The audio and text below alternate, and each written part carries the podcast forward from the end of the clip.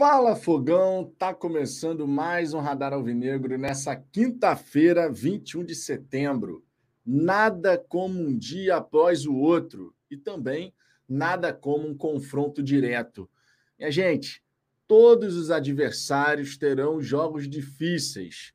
A defesa do Palmeiras, que não era vazada há oito partidas, não conseguiu segurar a pressão inicial do Grêmio.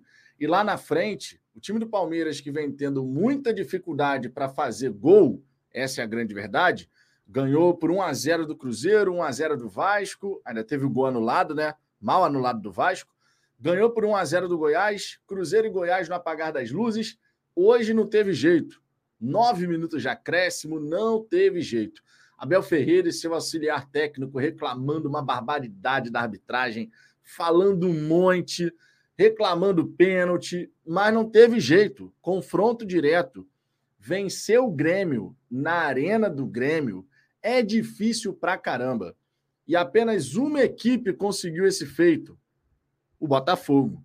Depois da derrota que o Grêmio teve para o Botafogo, eles tiveram mais cinco jogos como mandante, cinco vitórias. Pois é, só a derrota para o Botafogo e claro, naquele dia, o nome do santo tem. O, o, o nome do milagre tem, tem nome: Perry. Lucas Perry. O homem pegou a barbaridade naquele dia. Foi impressionante e a gente conseguiu ser letal lá na frente quando teve a oportunidade. Agora, o Botafogo tem a chance, a oportunidade de abrir novamente 10 pontos de margem para o segundo colocado. O Grêmio subiu para a terceira colocação, tem 43.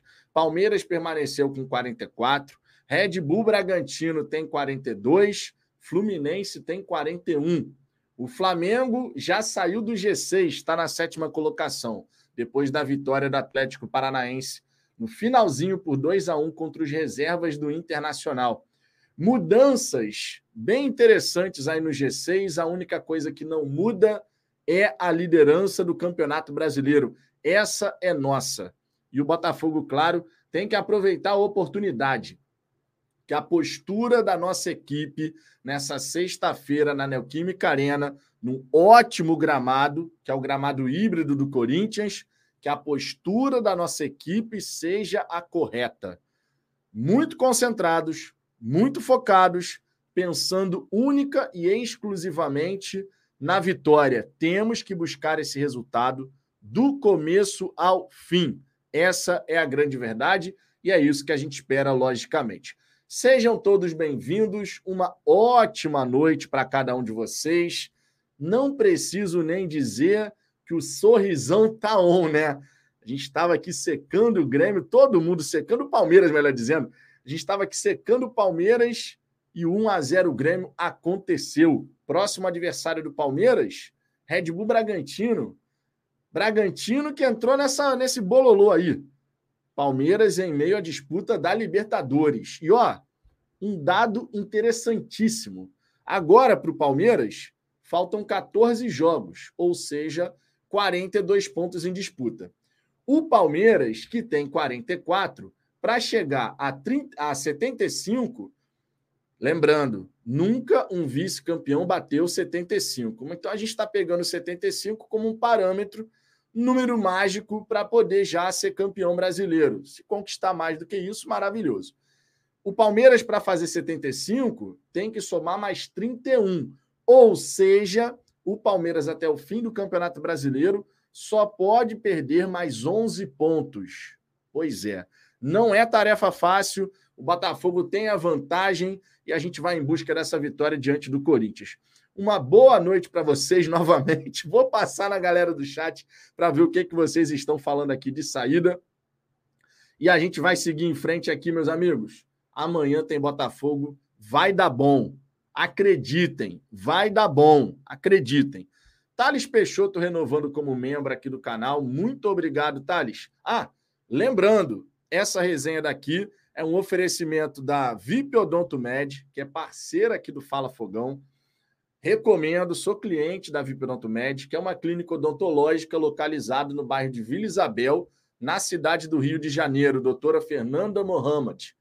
Você que mora no Rio de Janeiro não pensa duas vezes. Na descrição dessa resenha tem o link do WhatsApp da VIP Med. E eu vou colocar no chat ao vivo aqui agora também o link do WhatsApp para que você possa já entrar em contato a partir dessa sexta-feira. Está precisando fazer tratamento dentário, né? aquele sorrisão arrumado, limpeza, implante, prótese, na VIP Odonto Med, você tem uma excelente alternativa para poder manter o seu sorrisão em dia, até porque o Botafogo vai nos dar o maior motivo de todos para ficar sorrindo de orelha a orelha no fim dessa temporada. Tenho confiança em relação a isso. Então, fica a recomendação: seja VIP na VIP Odonto Med, beleza? Dito isso, agora sim vou dar aquela passada aqui na galera do chat. Vou colocar aqui o link do da VIP Odonto Med aí para todo mundo ver e vou fixar esse comentário. Dessa maneira, todo mundo vai ter acesso aí e vai poder fazer contato com eles. Deixa eu botar aqui. Aqui, agora vai. Fixar mensagem, pronto, tá feito. Simbora, minha gente, simbora. Daqui a pouquinho a Zambuja estará aqui comigo para a gente poder fazer essa resenha juntos. Simbora. Deixa eu botar aqui, ó, lá do começo, a galera que estava aqui antes, do, antes do, da resenha começar, ó. Valdemir dos Santos, boa noite, Vitor. Que os nossos irmãos de camisa fiquem tranquilos nós seremos donos da taça. Boa noite, irmão, e que Deus te abençoe. Que Deus abençoe a todos nós. Biras Experience. Vamos ver qual é o apocalipse que o Bira vai profetizar aqui. Vamos embora. Boa noite, Vitão, e aos demais. Amanhã o Botafogo perde o campeonato, meu irmão. O Bira tá sempre assim. Até agora, 11 6 o Grêmio está ganhando. Me lembro quando no passado o Botafogo tinha oportunidade de vantagens, porém jogava fora.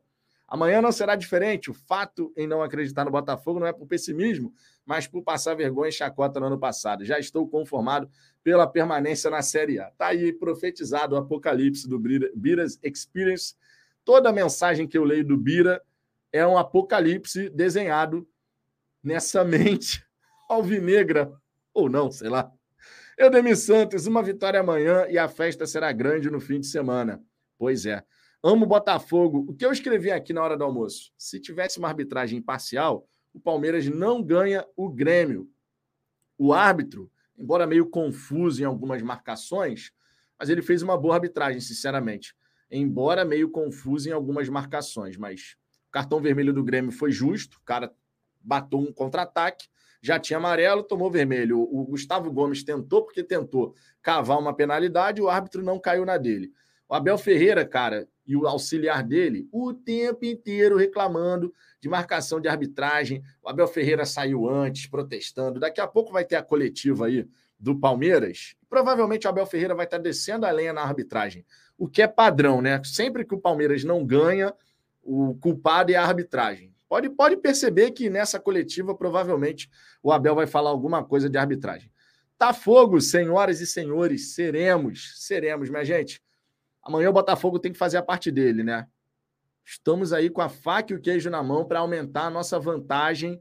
Não vai ser fácil o confronto contra o Corinthians. Também não podemos achar que vai ser molezinha, mesmo que o Corinthians entre com uma equipe alternativa. Jogar na Neoquímica Arena não é fácil. Então o Botafogo tem que entrar muito focado, irmão. Não tem desculpa para a gente ver um padrão de comportamento que não seja aquele que a gente adota no próprio estádio Newton Santos, né? Não tem desculpa para isso. É, Diego Schwenk, pô, juiz vacilão, 10 minutos de acréscimo. Aqui o jogo estava quase acabando. O Marcílio Silva amanhã tem que, no mínimo, jogar com raça.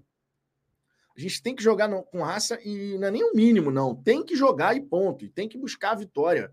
O Botafogo tem que saber que não é jogo para você ficar em marcha lenta, né? Vamos falar a verdade, não tem que ter marcha lenta. Gabriel de Paulo, como é bom ser botafoguense, meu irmão. Botafogo abrindo essa vantagem de 10 pontos. Depois, quando for enfrentar o Goiás, dependendo da combinação de resultados, a vantagem pode aumentar mais ainda. Não podemos desperdiçar essa oportunidade. Gabriel 17, Abel falando que foi roubado, dirigente do Grêmio querendo briga, falta isso no Botafogo. Não precisa arrumar briga, não, cara. A gente tem que fazer o nosso. Agora, para fazer o nosso, irmão, dentro de campo é que se resolve as coisas. A gente tem que entrar com intensidade total, total. Dante Lucas, vamos ganhar amanhã e abrir 10 de vantagem para cima, Botafogo. O Douglas Barros aqui, ó, mente fria, pistola quente. Meu irmão, amanhã vai dar bom, Douglas. Amanhã vai dar bom. Tony Senna, eu falei, anota aí. Palmeiras perde as duas partidas ou faz um ponto. Tá aí, ó. Uma partida já foi. Maravilhoso esse resultado, cara. Maravilhoso. Temos aqui também o Felipe Couto. Ganhar amanhã, senão não merece. Tudo na mão. Não, não é assim. Ganhar amanhã, senão não merece. Merece. O Botafogo merece. Não vamos encarar que do outro lado amanhã não tem um adversário que vai buscar a vitória. O Corinthians não vai entrar para entregar resultado para o Botafogo. Corinthians está a três pontos da zona do rebaixamento. Não vamos ignorar isso, tá? Sem essa de achar que vai ser molezinha, que o Corinthians vai estar lá só para passear, não tem essa. O Botafogo tem que fazer o dele. Mas também não dá para a gente achar que vai ser, ó, chupeta no mel, mel na chupeta, entenda como quiser. Ricardo Vilar, estava vendo o jogo do Grêmio e Palmeiras, falaram do Botafogo mais 100 vezes. Normal, né? Esse jogo interessava diretamente a, a equipe do, do, Botafogo. Fred Leite, Botafogo será campeão. Estou confiante também. Sigo confiante em momento algum, cara. Escrevi lá no Twitter, inclusive. Escrevi lá no Twitter, inclusive, que de, depois da derrota para o Galo, que a minha confiança na taça ela segue na balada, meu irmão. E na balada, esse time do Botafogo vai dar uma resposta. Luiz Cláudio Santiago, Vitão, seremos. Eu estou tão calmo que chega a dar nervoso. Marcelo Silva, esse Abel ficou mal acostumado com a arbitragem a favor. O Abel Ferreira sempre foi assim, cara. Ele é um grande treinador, não dá pra gente falar o contrário, é um baita treinador. Mas o Abel Ferreira, ele sempre faz esse papel. Quando Abel Ferreira estava passando por uma instabilidade no Palmeiras essa temporada, que ele ficou cinco jogos sem ganhar, duas derrotas, uma delas para o Botafogo, a outra para o Bahia, três empates. Você pega as coletivas da Abel, a, os próprios canais que falam do Palmeiras. Era o tempo inteiro. A culpa é da arbitragem, a culpa é da arbitragem. O Abel Ferreira só repete a mesma coisa, a culpa é da arbitragem. Quando o Palmeiras perde, normalmente não foi por demérito do Palmeiras. Alguma coisa a arbitragem fez, pelo menos na visão do Abel Ferreira, né? Isso aí acontece várias vezes. Jorge Araújo, boa noite, gloriosos. Boa noite, Jorgão. O Dante Lucas, também achei a arbitragem até regular. Se quisesse roubar a favor do Palmeiras, teve várias oportunidades e não o fez. Não. A arbitragem dessa partida, embora o árbitro, esse árbitro especificamente, ele seja meio confuso, mas a arbitragem foi correta. O cartão vermelho do Grêmio foi justo. O que eu achei exagerado, honestamente, foram os acréscimos. Oito, nove minutos de acréscimo eu achei exagerado. É, não vi tanta coisa assim para chegar nesse nível de acréscimo. Mas, de modo geral, a arbitragem dele foi regular. Não teve nada assim de, meu Deus do céu, não sei o quê. Pelo menos na minha opinião. Edson Eloy tem que comer a grama, botar o coração na ponta da chuteira. É, é por aí mesmo, cara. Amanhã a gente não pode dar mole, não. HBTube, vou até jogar um RPGzinho clássico para comemorar a secada. Pô, meu irmão, essa daí foi sensacional. Bora abrir, bora abrir. O Grêmio pega quem agora? Palmeiras pega o Red Bull Bragantino. Vamos abrir a tabela do Campeonato Brasileiro. Vamos botar aqui na tela agora a tabela do Campeonato Brasileiro para a gente poder dar uma olhadinha, né? Não só na, nas partidas, faltam duas partidas, né? Para terminar essa rodada do campeonato. É, Botafogo enfrentando o Corinthians na Neoquímica Arena e, além disso, Atlético Mineiro na Arena MRV enfrentando a equipe do Cuiabá. Na 25 rodada, temos aqui os jogos atrasados e tal, 25 rodada. Flamengo recebendo a equipe do Bahia, Fortaleza e Grêmio, hein? Fortaleza tentando entrar no G6, não é molezinha para o Grêmio, não, tá? E o Grêmio fora de casa não vai bem. O Grêmio fora de casa tem grande dificuldade de. Ah, fez um jogo interessante contra o Corinthians, mas olha, você viu como é que foi a defesa do Grêmio, né? Contra o Corinthians. Não tinha defesa nessa partida entre Corinthians e Grêmio, na verdade, seja dito. Então, Fortaleza e Grêmio, com Fortaleza querendo entrar no G6, não é molezinha, não. São Paulo e Corinthians, clássico, esse jogo aqui não tem nada a ver com a gente. Cuiabá e Fluminense. Fluminense, pela última vez, venceu fora de casa. O Cruzeiro lá no Mineirão, vocês lembram daquela vitória do, do Fluminense lá no começo do campeonato? Pois é, foi a última vitória do Fluminense como visitante. De lá para cá não consegue arrumar nada, mas dentro de casa faz uma campanha realmente impressionante. Igual do Botafogo agora em pontuação.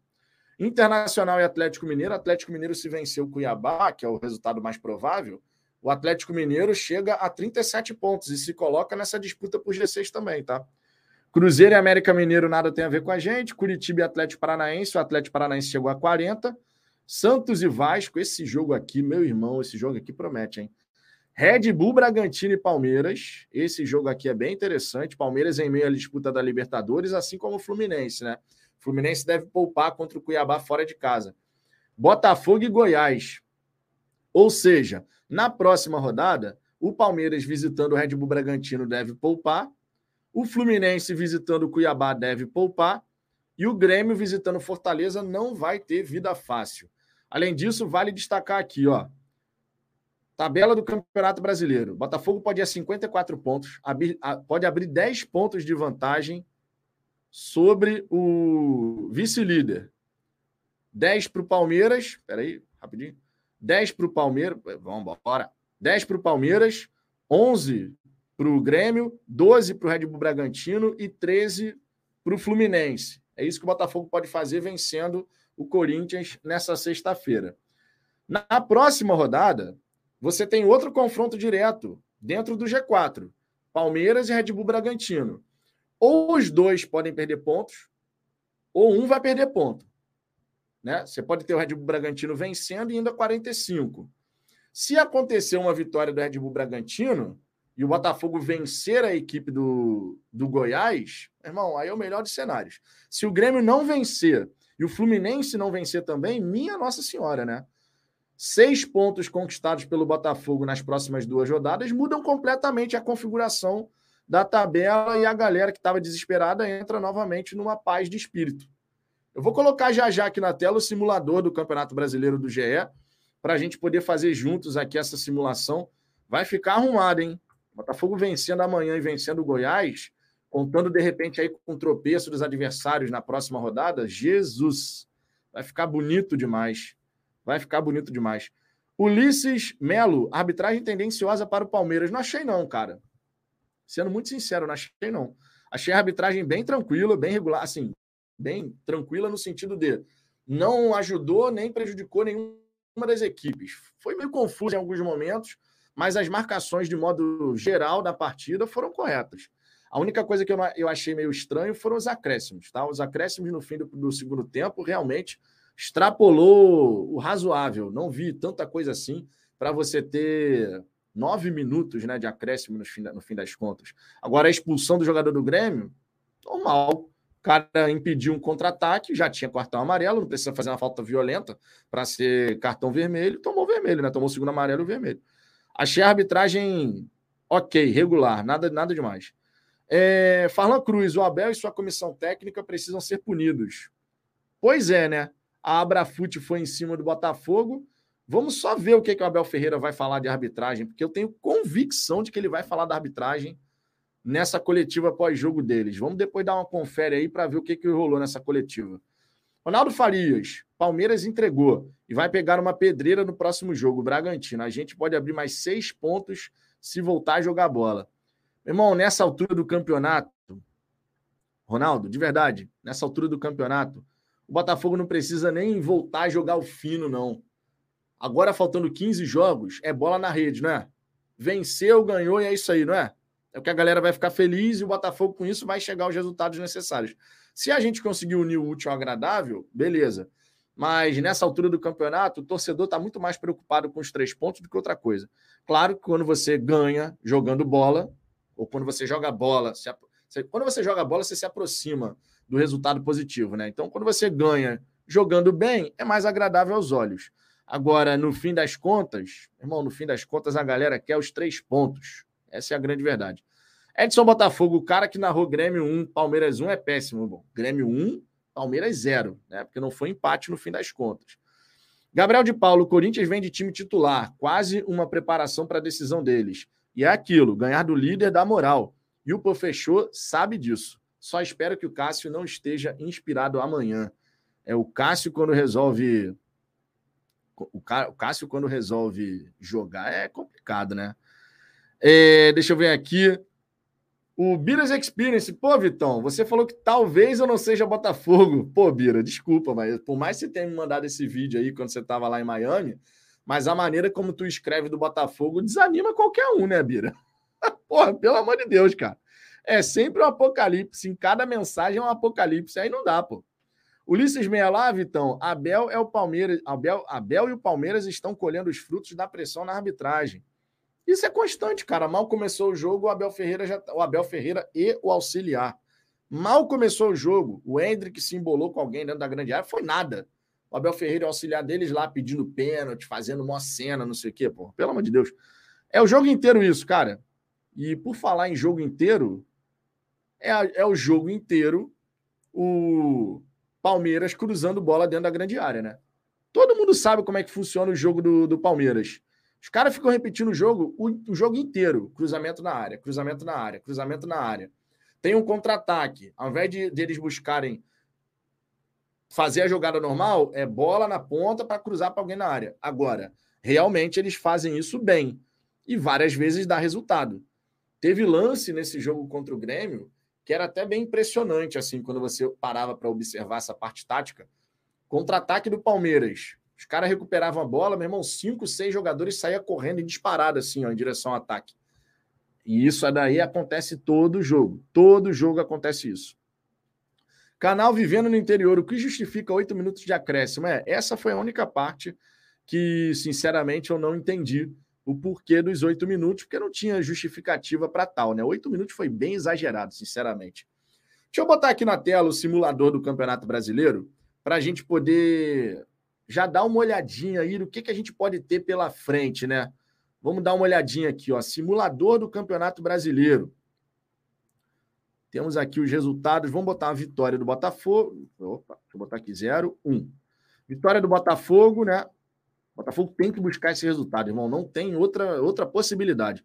E, na minha opinião, o Atlético Mineiro ganha o Cuiabá. Aí a gente vai ter dois blocos, ó, bem desenhados, né? Deixa eu dar um zoom aqui, ó. Vão ser dois blocos no Campeonato Brasileiro. Até o Atlético Mineiro, nono colocado, você tem a turma que está disputando vaga na Libertadores. Do Cuiabá para baixo, todo mundo está ameaçado de rebaixamento. Cuiabá tem 29, Santos tem 24, cinco pontos só de diferença. Então, todo mundo ameaçado de rebaixamento. Na minha opinião, é isso que vai acontecer. Claro, imaginando o Botafogo vencendo a equipe do Corinthians conforme né, o nosso desejo e conforme é necessário. Botafogo, Botafogo, concentração total, rotação certa para encarar o adversário. Temos que estar na rotação certa do começo ao fim. Não pode começar o jogo de uma maneira interessante e depois cair o ritmo. Tem que jogar com a intensidade adequada durante todo o confronto. Isso é básico. A gente tem uma chance muito boa de recuperar a vantagem para dois dígitos. Não pode ser desperdiçada essa oportunidade. Na 25 rodada, Flamengo e Bahia no Maracanã. Vamos dar um empatezinho aqui. Empatezinho, Bahia pontuando. Bahia não está tão bem assim no campeonato, né? Pelo contrário. Mas o Flamengo também tá a draga do cacete, né? Então vou botar um empatezinho aqui. Botafogo e Goiás, irmão. Vitória do Botafogo. Vitória do Botafogo no Newton Santos. Vamos embora para cima dos caras. São Paulo e Corinthians. Empatezinho dos desesperados, meu irmão. Empatezinho dos desesperados. Corinthians, o Corinthians está ameaçado de rebaixamento, São Paulo também. Santos e Vasco, o Vasco ganha, irmão. O Vasco agora deu uma embalada. O Vasco ganha e sai da zona do rebaixamento. Red Bull, Bragantino e Palmeiras, vitória do Braga. Vitória do Braga. Cruzeiro e América Mineiro, vitória do, do Cruzeiro. Camisa vai falar mais alto. Internacional e Atlético Mineiro. Hum, Internacional perde para o Galo. Galo está focado no brasileiro, Internacional vai estar tá jogando a Libertadores. Curitiba e Atlético Paranaense. Vitória do Atlético Paranaense, né? Curitiba não ganha de ninguém. Fortaleza e Grêmio. Vitória do Fortaleza, irmão. Vitória do Fortaleza. Cuiabá e Fluminense, empatezinho. Fluminense focado na Libertadores também. Não vai vencer mais uma vez fora de casa. Nós podemos ter esse cenário aqui ao fim da 25 quinta, ao fim da 24 rodada, ó. 25 melhor dizendo, né? Botafogo chegando a 57, o Red Bull Bragantino assumindo a vice-liderança. Não é nenhum absurdo imaginar isso, não, hein? Sinceramente, nenhum absurdo imaginar é, que isso possa acontecer. De verdade, nenhum absurdo. Deixa eu ver aqui, ó. O Jefferson Barbosa, quero saber se o Abel será denunciado no STJD. Vamos ver, né, Jefferson? Vamos ver, sinceramente. Vamos ver o que, que vai acontecer aí em relação às falas do Abel Ferreira. Agora, ó, essa, essa tabela simulada aqui não é nenhum, nenhum absurdo a gente imaginar algo assim, não, hein? Sinceramente, cara. Sinceramente, nenhum absurdo. De repente, a Red Bull Bragantino assumindo a vice-liderança, Ninguém tava, ninguém fica comentando sobre o Red Bull Bragantino, mas os caras estão jogando futebol redondinho. Agora, para o Botafogo, o melhor dos cenários é esse daqui, ó. Se bem que não, né? Se bem que o Palmeiras vai a 45 de qualquer maneira, então eu quero mais é que o Palmeiras se ferre. Red Bull Bragantino na vice-liderança e o Botafogo liderando com 57 pontos, faltando 13 jogos para o campeonato terminar. E aí, quando a gente fala de um cenário como esse, é importante destacar o seguinte, minha gente, ó. Botafogo vencendo o Corinthians e vencendo o Goiás, e o Red Bull Bragantino, Bragantino vencendo o Palmeiras e tal, acontecendo as coisas desse jeito, o que que nós podemos ter aqui, ó? Importante de se destacar. Vão faltar 39 pontos em disputa. Ou seja, o Red Bull Bragantino, para chegar a 75, vai ter que conquistar mais 30 pontos. Só vai ter direito a perder, a deixar pelo caminho, mais 9 nesse cenário aqui. É difícil pra caramba, irmão. Para você conquistar 30 de 39, você tem que ter um aproveitamento na, na, na reta final do Campeonato Brasileiro de 76,9%, cara. É difícil, irmão. É difícil, hein? Sem contar que ainda tem Botafogo e Bragantino lá em Bragança Paulista, né? Aí o confronto é fora de casa. Mas o Bragantino ainda vai enfrentar todas as outras equipes, né? Ainda vai enfrentar todos os outros times. Já jogou contra o Grêmio, diga-se, né? e venceu o Grêmio. Vai enfrentar o Palmeiras em casa, vai enfrentar o Botafogo em casa. Assim como o Botafogo pega Palmeiras em casa, Grêmio em casa, Atlético Paranaense em casa, Red Bull Bragantino também tem aí adversários desse confronto direto jogando lá em Bragança Paulista. Então já viu, né? Ninguém estava falando nada sobre o Braga, mas é importante olhar também, tá? Porque tá com o time arrumadinho e ó, não tem pressão. Diferente de todas as outras equipes grandes que estão nessa disputa, Red Bull Bragantino não tem pressão nenhuma, irmão. Nenhuma, nenhuma, nenhuma. O Jefferson Barbosa aqui também mandando outro superchat. Acréscimos até o Palmeiras empatar deu ruim. No último jogo contra o Goiás foram oito minutos. Agora foram nove minutos. No jogo contra o Goiás, sinceramente, eu já estava imaginando que ele fosse dar uns sete minutos, pelo menos. Então, quando deu oito, não me surpreendeu. Agora, hoje eu fiquei surpreso. Hoje eu fiquei pensando, cara, que tanta coisa teve para você dar oito, nove minutos. Eu não estava conseguindo identificar, sinceramente, tantos acontecimentos assim. Deixa eu ver aqui outras mensagens, ó. O Amo Botafogo, respondendo aqui o Mandrake. Você acha que fazer chuveirinho o tempo todo é futebol? É uma estratégia, não dá para negar. É uma estratégia, né? Isso aí realmente. Ó, o Marmota aqui, Vitor, pergunta aleatória. Se tivesse que escolher entre Botafogo perder o Brasileirão em 23 ou ter que voltar a ser clube social, qual você escolheria? Pô, meu irmão, que duas perguntas bosta, né? duas opções bosta. Pô, perdeu o Brasileirão em 23 ou tem que voltar a ser clube social? Tá amarrado, irmão. Pô, pelo amor de Deus. Não, se faz esse tipo de pergunta aqui, não, cara. Pergunta toda. Não é nem pergunta aleatória, é pergunta bosta mesmo. Pô, tá de brincadeira, irmão. Tá de brincadeira. O... Pô, essa daí não dá pra escolher nada, né? Pô, tá doido, meu. O Paulo César, Botafogo tem que entrar no STJD contra a Abrafute. Motivo, perseguição, já que todos os clubes estão reclamando das arbitragens, menos Flamengo e Corinthians, que nunca tem motivos, sempre ajudados, é, meu irmão.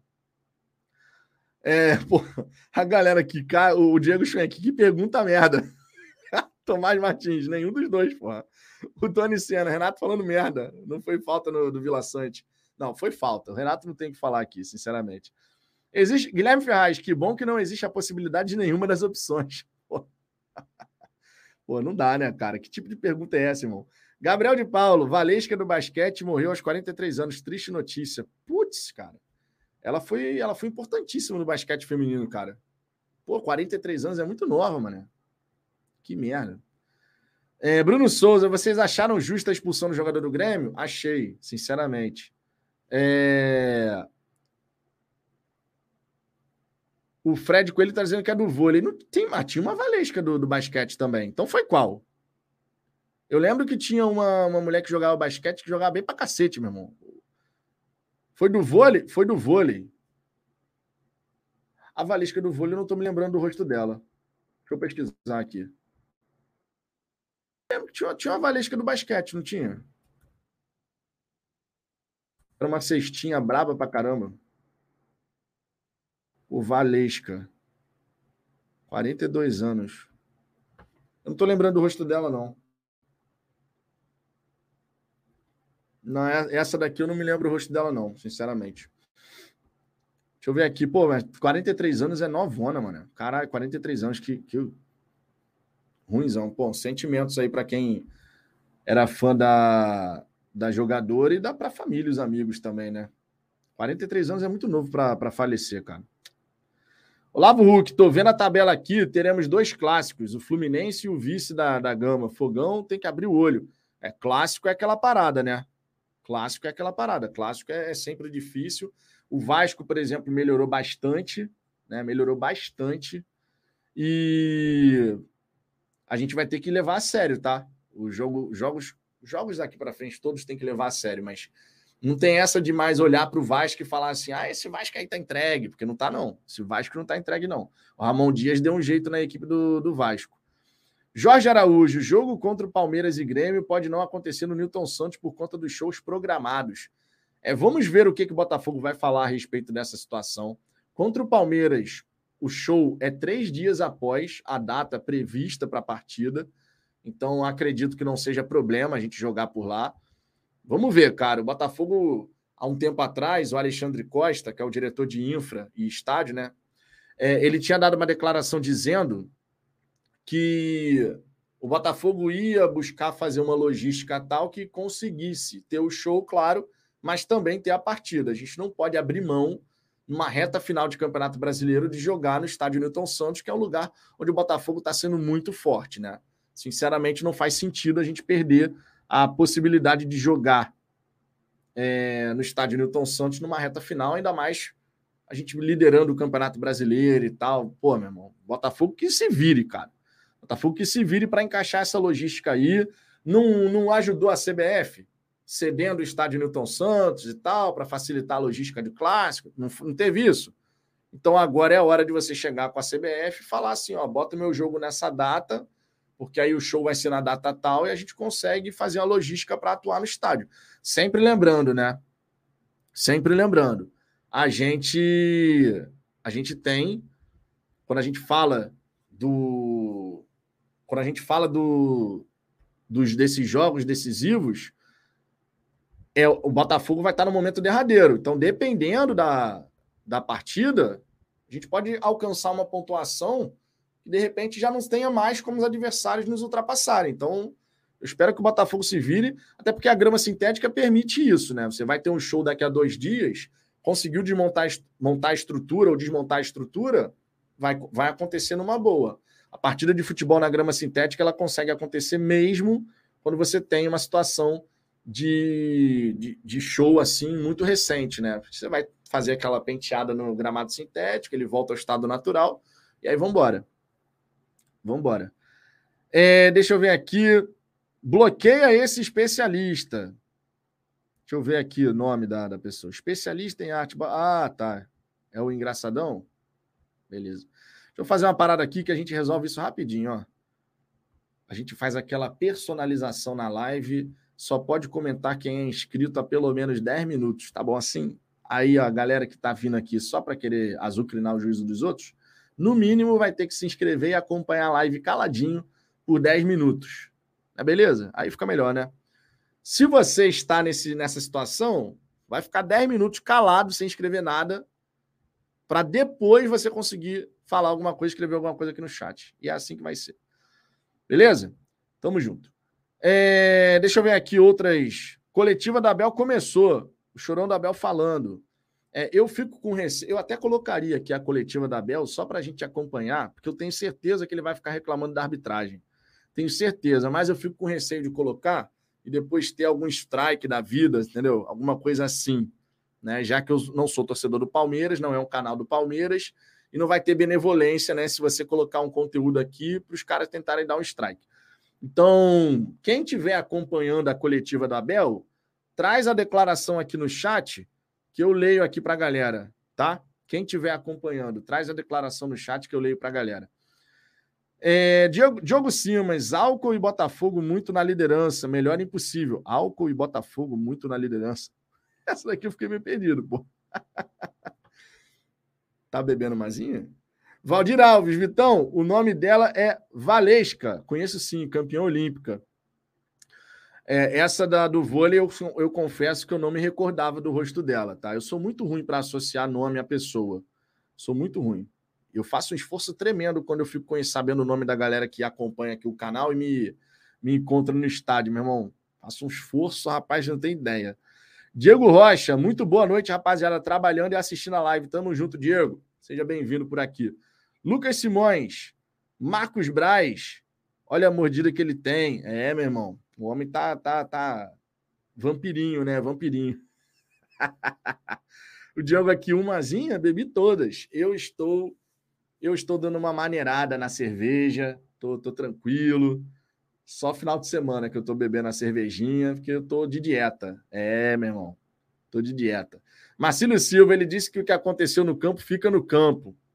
Aí, ó, pelo, pelo jeito, então, ele não está reclamando por hora da arbitragem. Vamos ver na medida que as coletivas, a, que a coletiva se desenrolar, né? Quando a gente tiver mais perguntas aí. Seguinte, vamos ver aqui o noticiário do Corinthians, ver se a gente tem alguma novidade sobre a equipe do Corinthians, né? O... Se já saiu aqui uma provável escalação, por exemplo, né? porque tinha uma dúvida se o Corinthians jogaria com o time alternativo, se colocaria algum titular para enfrentar o Botafogo. Vamos dar uma olhadinha aqui. O Corinthians encerrou a preparação para a partida, né? Ele relacionou força máxima para enfrentar o Botafogo. Então vamos mostrar aqui a lista do Corinthians para essa partida diante do Glorioso. Força máxima, hein? Saiu agora a informação. Deixa eu botar aqui, ó. Pá. Ó, essa notícia, ela saiu agora. Saiu 8, 8 e 8 da noite. Corinthians faz último treino e não poupa ninguém contra o Botafogo. Veja os relacionados. O Corinthians fez na tarde desta quinta-feira o último treino antes do jogo contra o Botafogo, às 20 horas desta sexta, pelo Brasileirão. Luxemburgo relacionou todos os titulares. A quinta-feira foi de treino tático em campo no CT Joaquim Grava, incluindo simulações de jogo. Depois, o elenco foi dividido para ataque e defesa, fazerem trabalhos específicos de cada setor. Este foi o único treino com os titulares em campo desde o empate em 4 a 4 contra o Grêmio, pois quem jogou mais de 45 minutos naquela partida fez trabalho regenerativo em dois dias seguidos, na terça e na quarta. Luxemburgo já havia adiantado os principais jogadores seriam relacionados para esse jogo, mesmo tendo uma semifinal de Copa Sul-Americana, quatro dias depois, contra o Fortaleza, no jogo de ida. Por outro lado, a tendência é que a maioria dos titulares não complete 90 minutos em campo. Bruno Mendes e Gil voltam a ficar à disposição após cumprir suspensão contra o Grêmio. Eles estão entre os 27 relacionados divulgados pelo Corinthians, dos quais quatro terão que ser cortados antes do jogo. Então tá aí, ó. Luxemburgo colocando força máxima. O time do Corinthians é, tem mais de um time pendurado, mas isso pouco importa para a gente, sinceramente, né? Vai ser mais do interesse do São Paulino, já que depois é o clássico contra o São Paulo. Uma possível escalação do Corinthians, segundo o GE, tem a seguinte formação: Cássio, Bruno Mendes, Lucas Veríssimo, Gil e Matheus Bidu. Gabriel Moscardo, Maicon, Giuliano e Matias Rojas ou Juan Oliveira, ou ainda Gustavo Mosquito. Wesley ou Pedro e, Yuri Alberto. Conforme eu já tinha falado aqui, até pela situação do Corinthians na tabela, essa última rodada não foi boa para o Corinthians. É, o Corinthians jogou contra o Grêmio, empatou por 4 a 4 no jogo que estava atrasado. O Santos venceu o Bahia fora. Se o Santos tivesse perdido para o Bahia, Bahia saiu na frente por 1 a 0. Se tivesse permanecido dessa forma, o Santos estaria com 21 pontos. E o Corinthians com 27. Seis pontos de diferença. Porém, o Santos venceu. E ao empatar com o Grêmio, o Corinthians, que tinha cinco pontos do Z4, agora tem três. E o Corinthians não tem demonstrado força para encaixar uma sequência de bons resultados. Isso aqui não pode deixar de ser falado.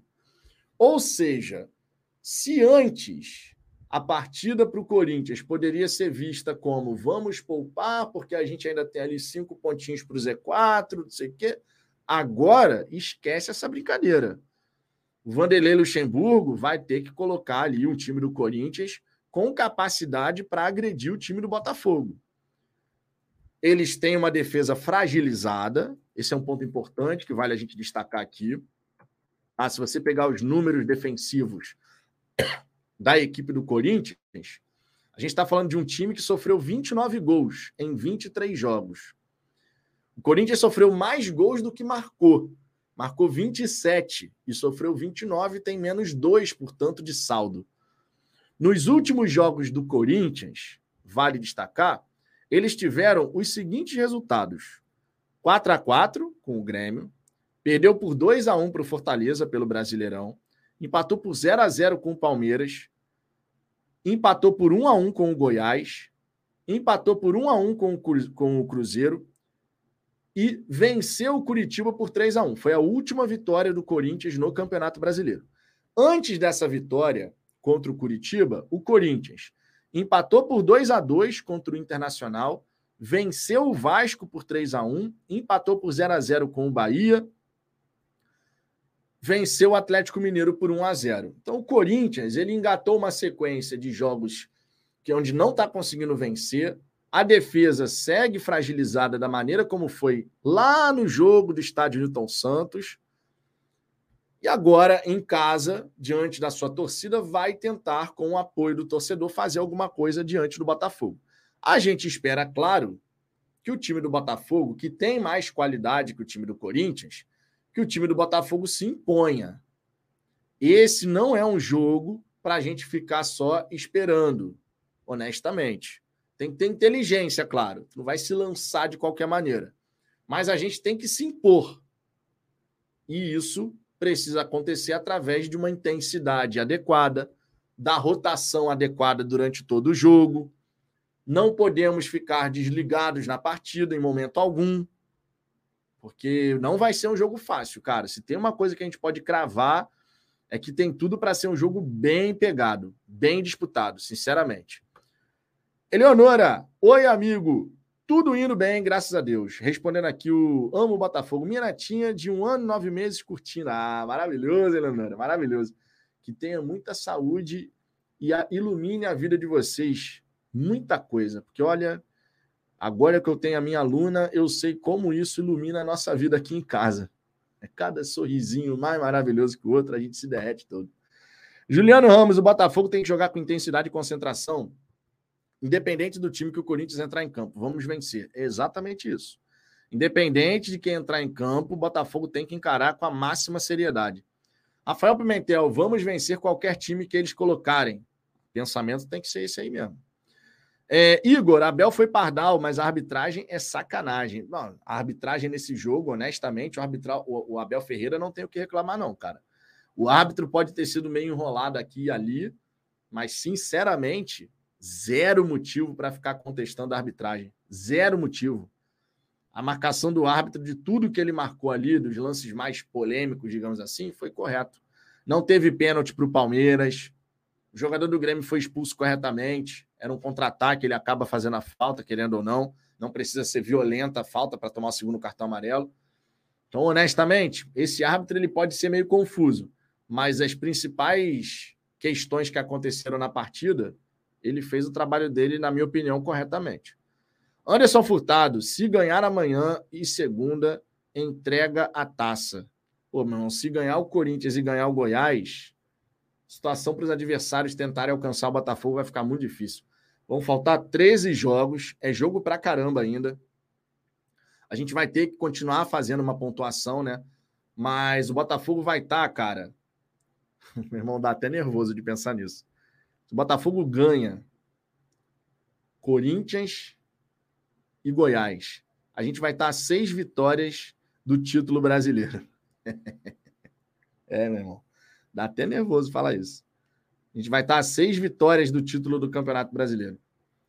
Juliano Ramos, Abel é muito chorão. Toda derrota do Palmeiras é por causa da arbitragem. É um arrogante. Ele já tá falando isso? Ele já tá falando isso na coletiva, porque eu só tô esperando ele falar isso na coletiva. Normalmente é assim que funciona. Normalmente.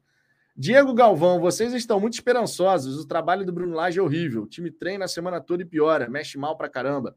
O time não estou uma bola no gol contra o Galo. Não foi por culpa do treinador. Me desculpe, mas não foi.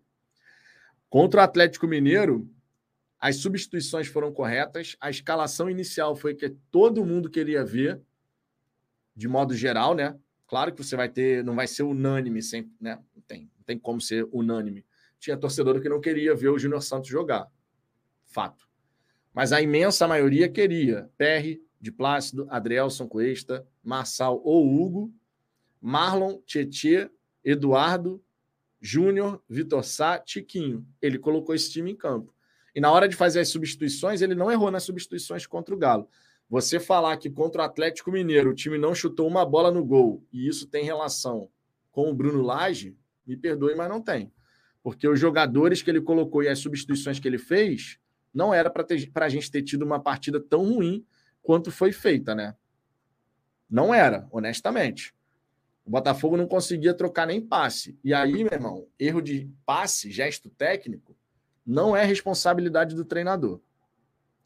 Diego Souza, Abel não colocou culpa na arbitragem, sim nos gols perdidos pela sua equipe. Olha, aí mudou, mudou o pensamento, hein?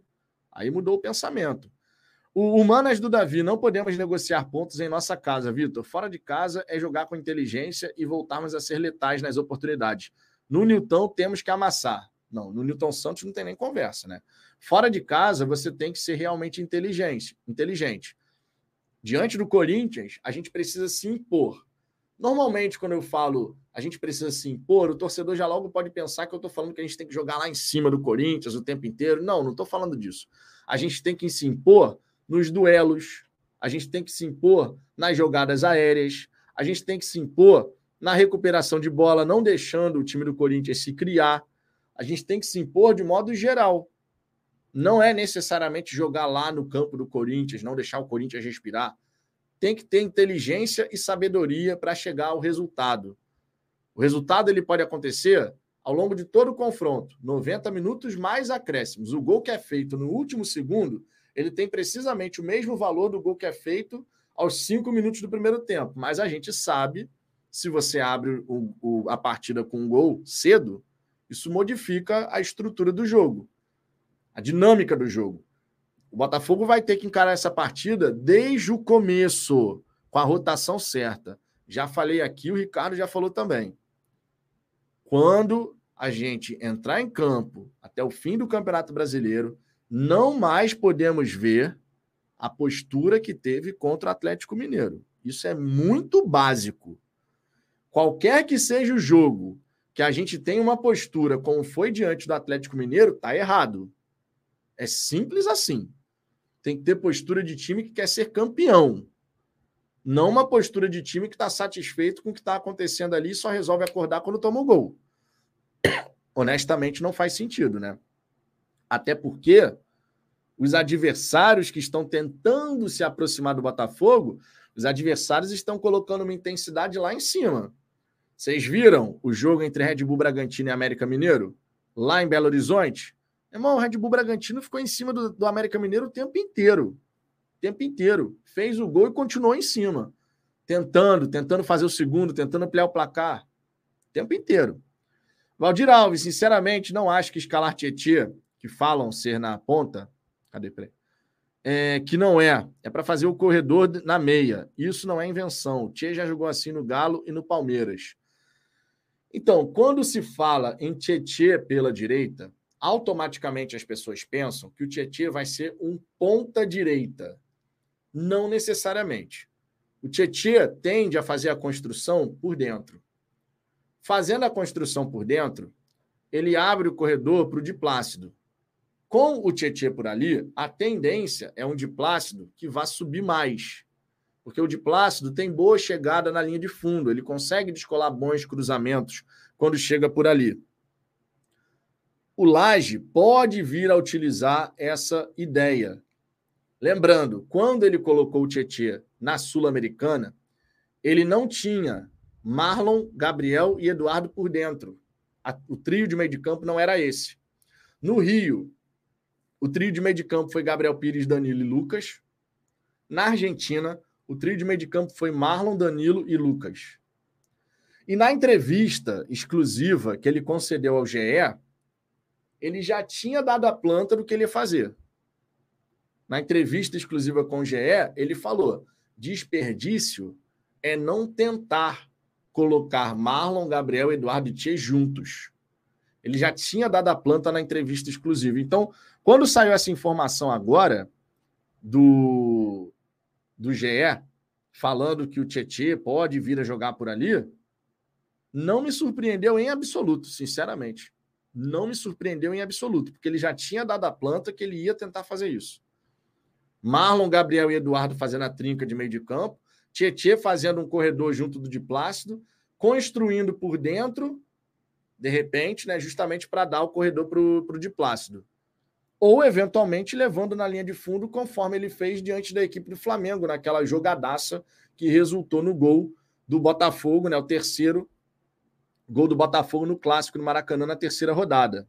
É uma possibilidade também. Lembrando, o Tietchan ele participou de dois gols caindo pela direita. Claro, foi circunstancial dentro do jogo.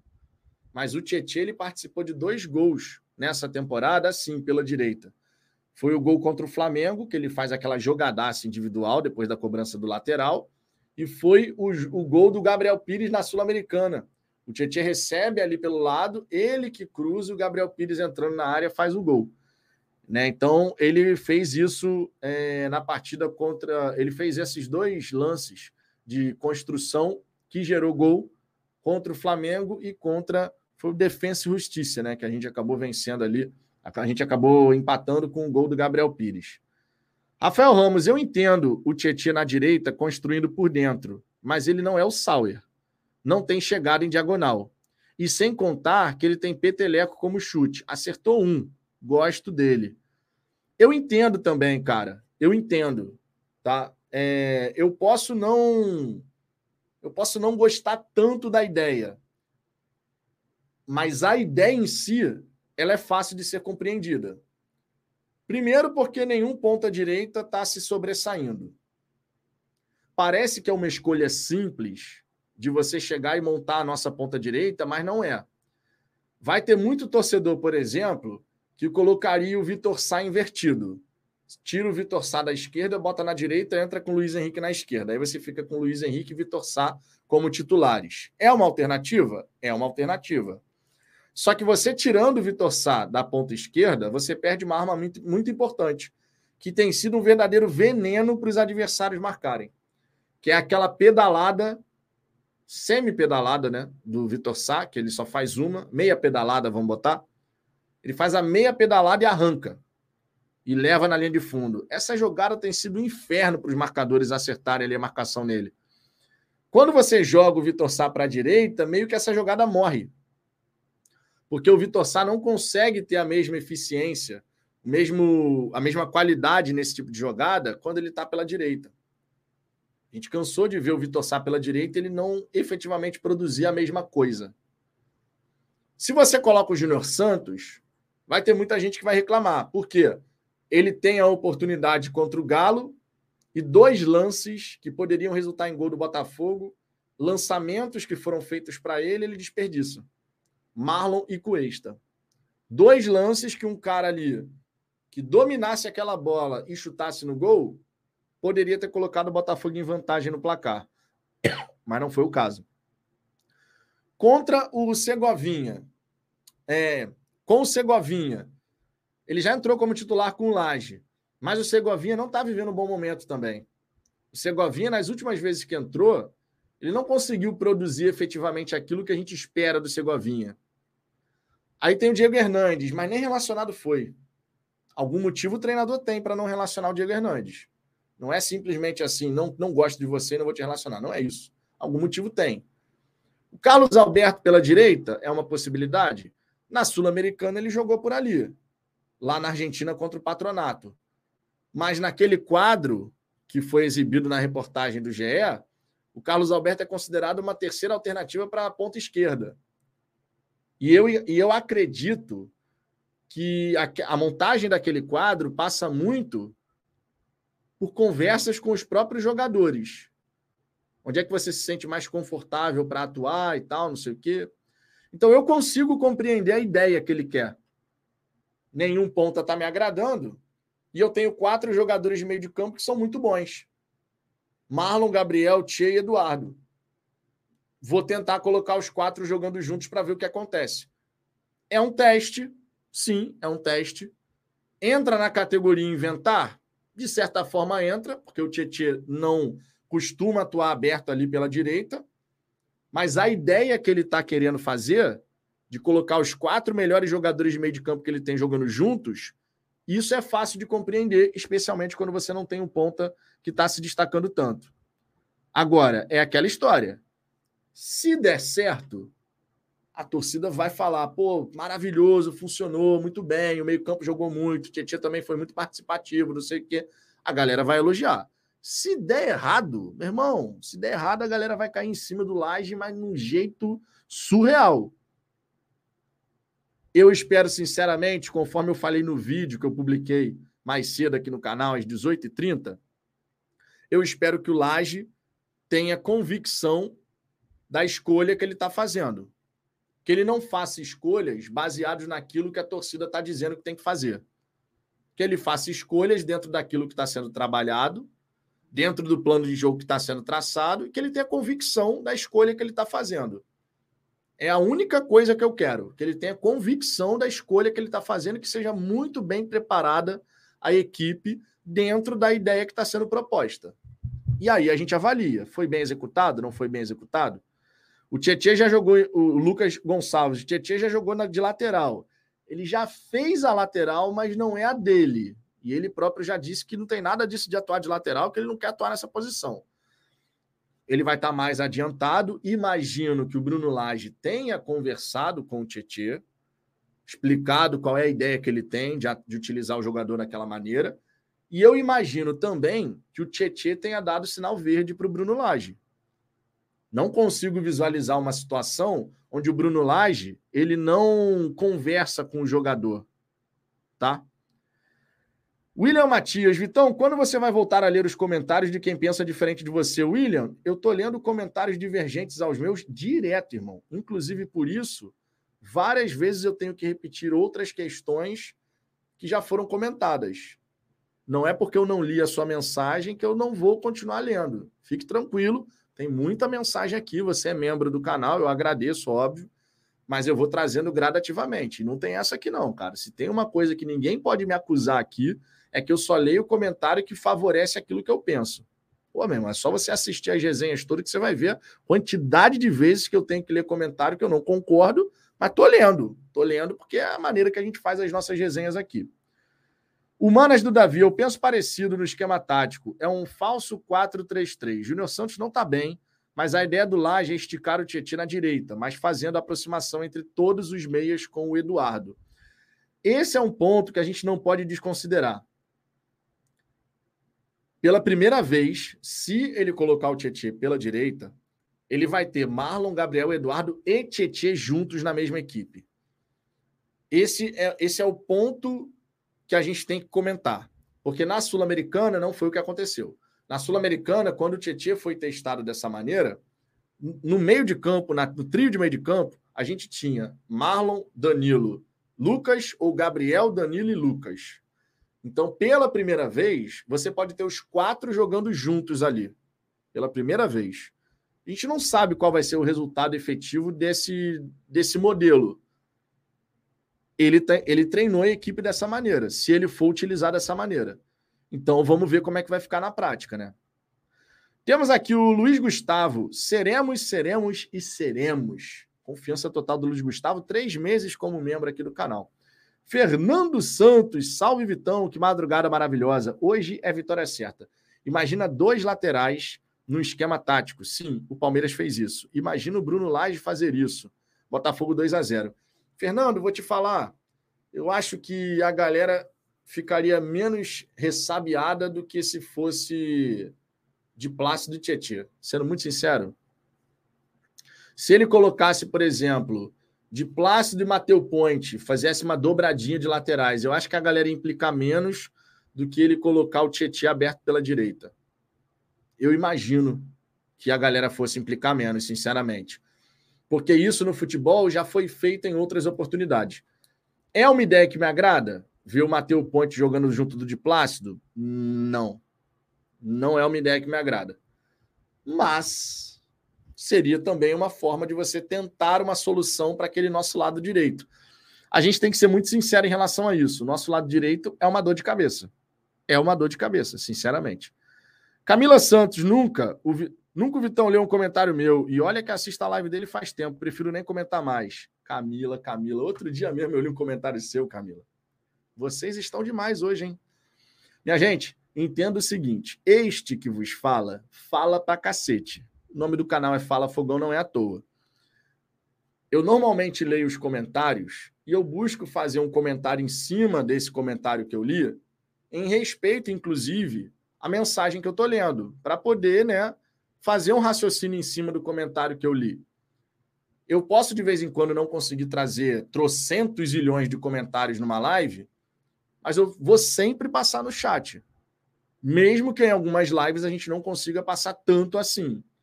Quando eu estou fazendo live sozinho, como é o caso agora, eu vou buscar ler o máximo de comentários, mas não é garantia de que eu vou ler o comentário de vocês. Para isso, inclusive, existe o super chat.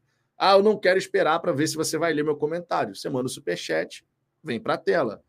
É o normal. Então não fiquem chateados. Quando eu não leio um comentário, não é porque eu não quero ler, até porque eu não leio antes o comentário. Saibam disso, tá? Eu, quando passo o olho no chat, eu vou trazendo os nomes aleatoriamente. Eu não leio antes o comentário para ver qual é o teor da mensagem. É, William Matias, às vezes que assisto, não estou percebendo isso. Vou começar a assistir mais então. Pô, pode, pode ter certeza, William. Se tem uma coisa que eu não faço aqui é ler comentário que só vai na mesma linha de raciocínio que o meu. Paulo Braga Júnior, por que no Atlético Paranaense Zapelli está pronto para jogar e no Botafogo Segovia Hernandes não? Zoado isso. Jogador jovem tem que ter sequência, mesmo oscilando. Cada jogador é um jogador.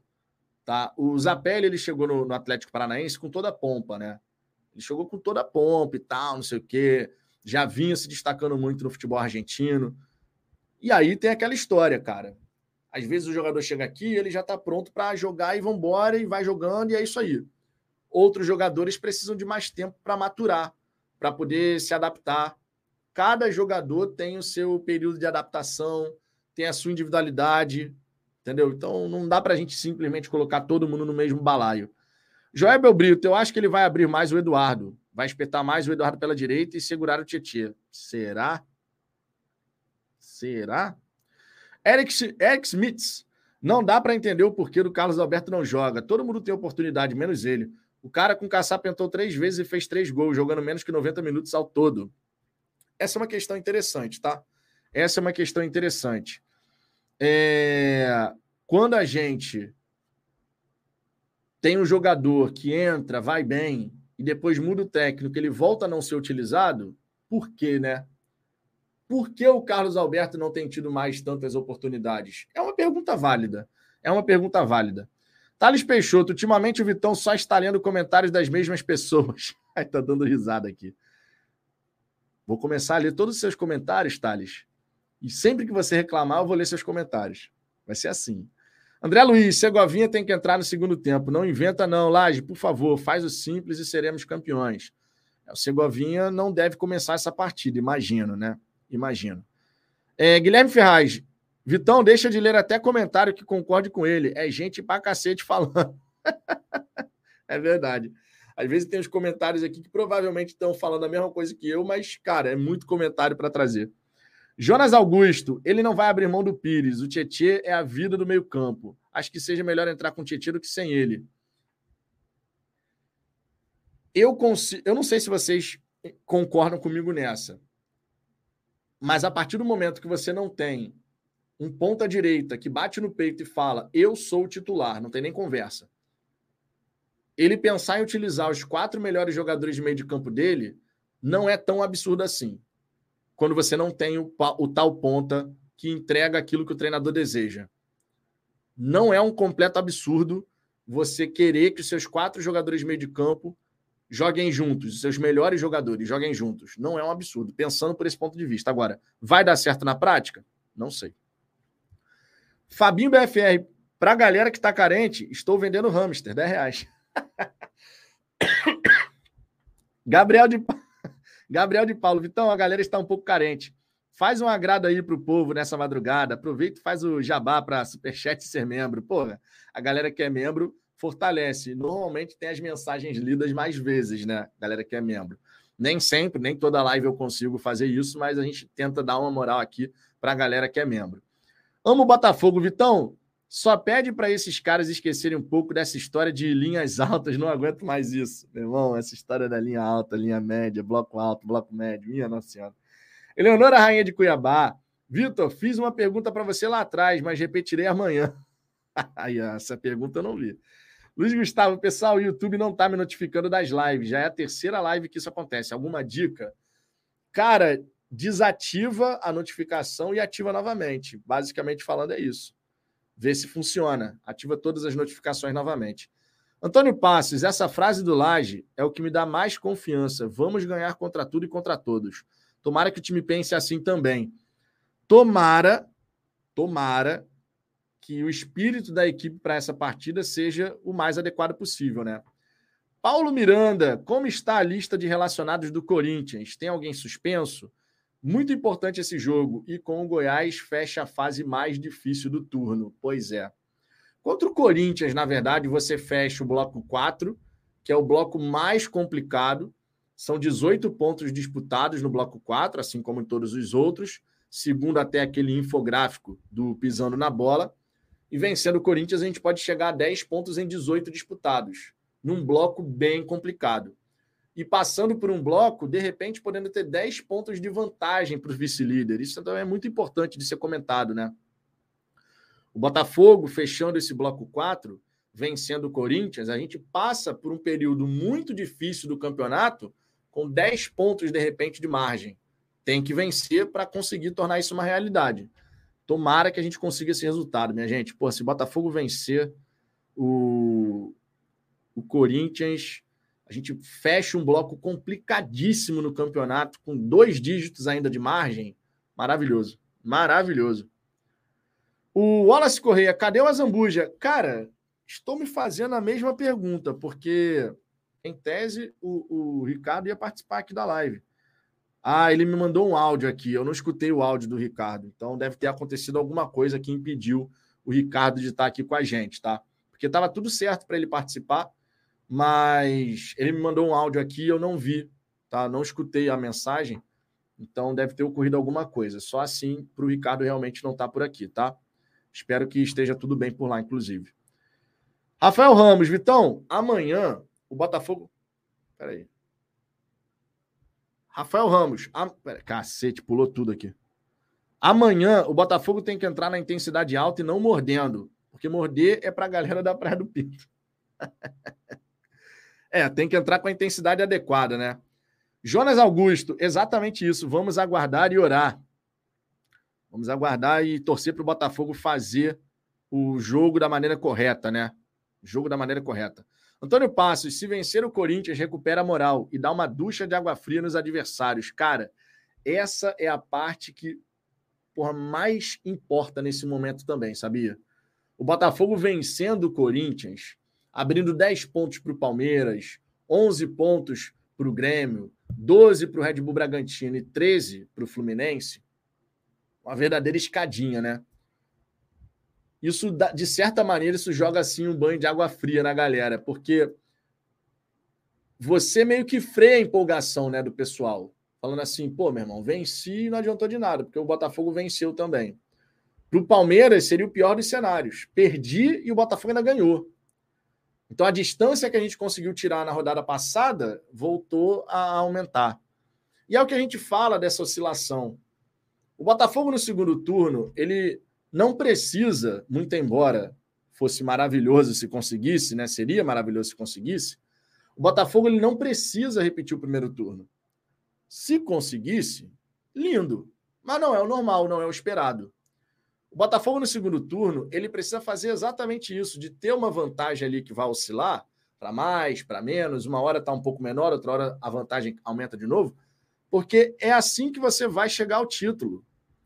A vantagem da gente ter construído uma campanha como a do primeiro turno é que no segundo turno, no momento de dificuldade, onde o Botafogo pode perder aqui e ali, eventualmente os adversários também vão perder. E o que, que vai acontecer quando o Botafogo ganhar?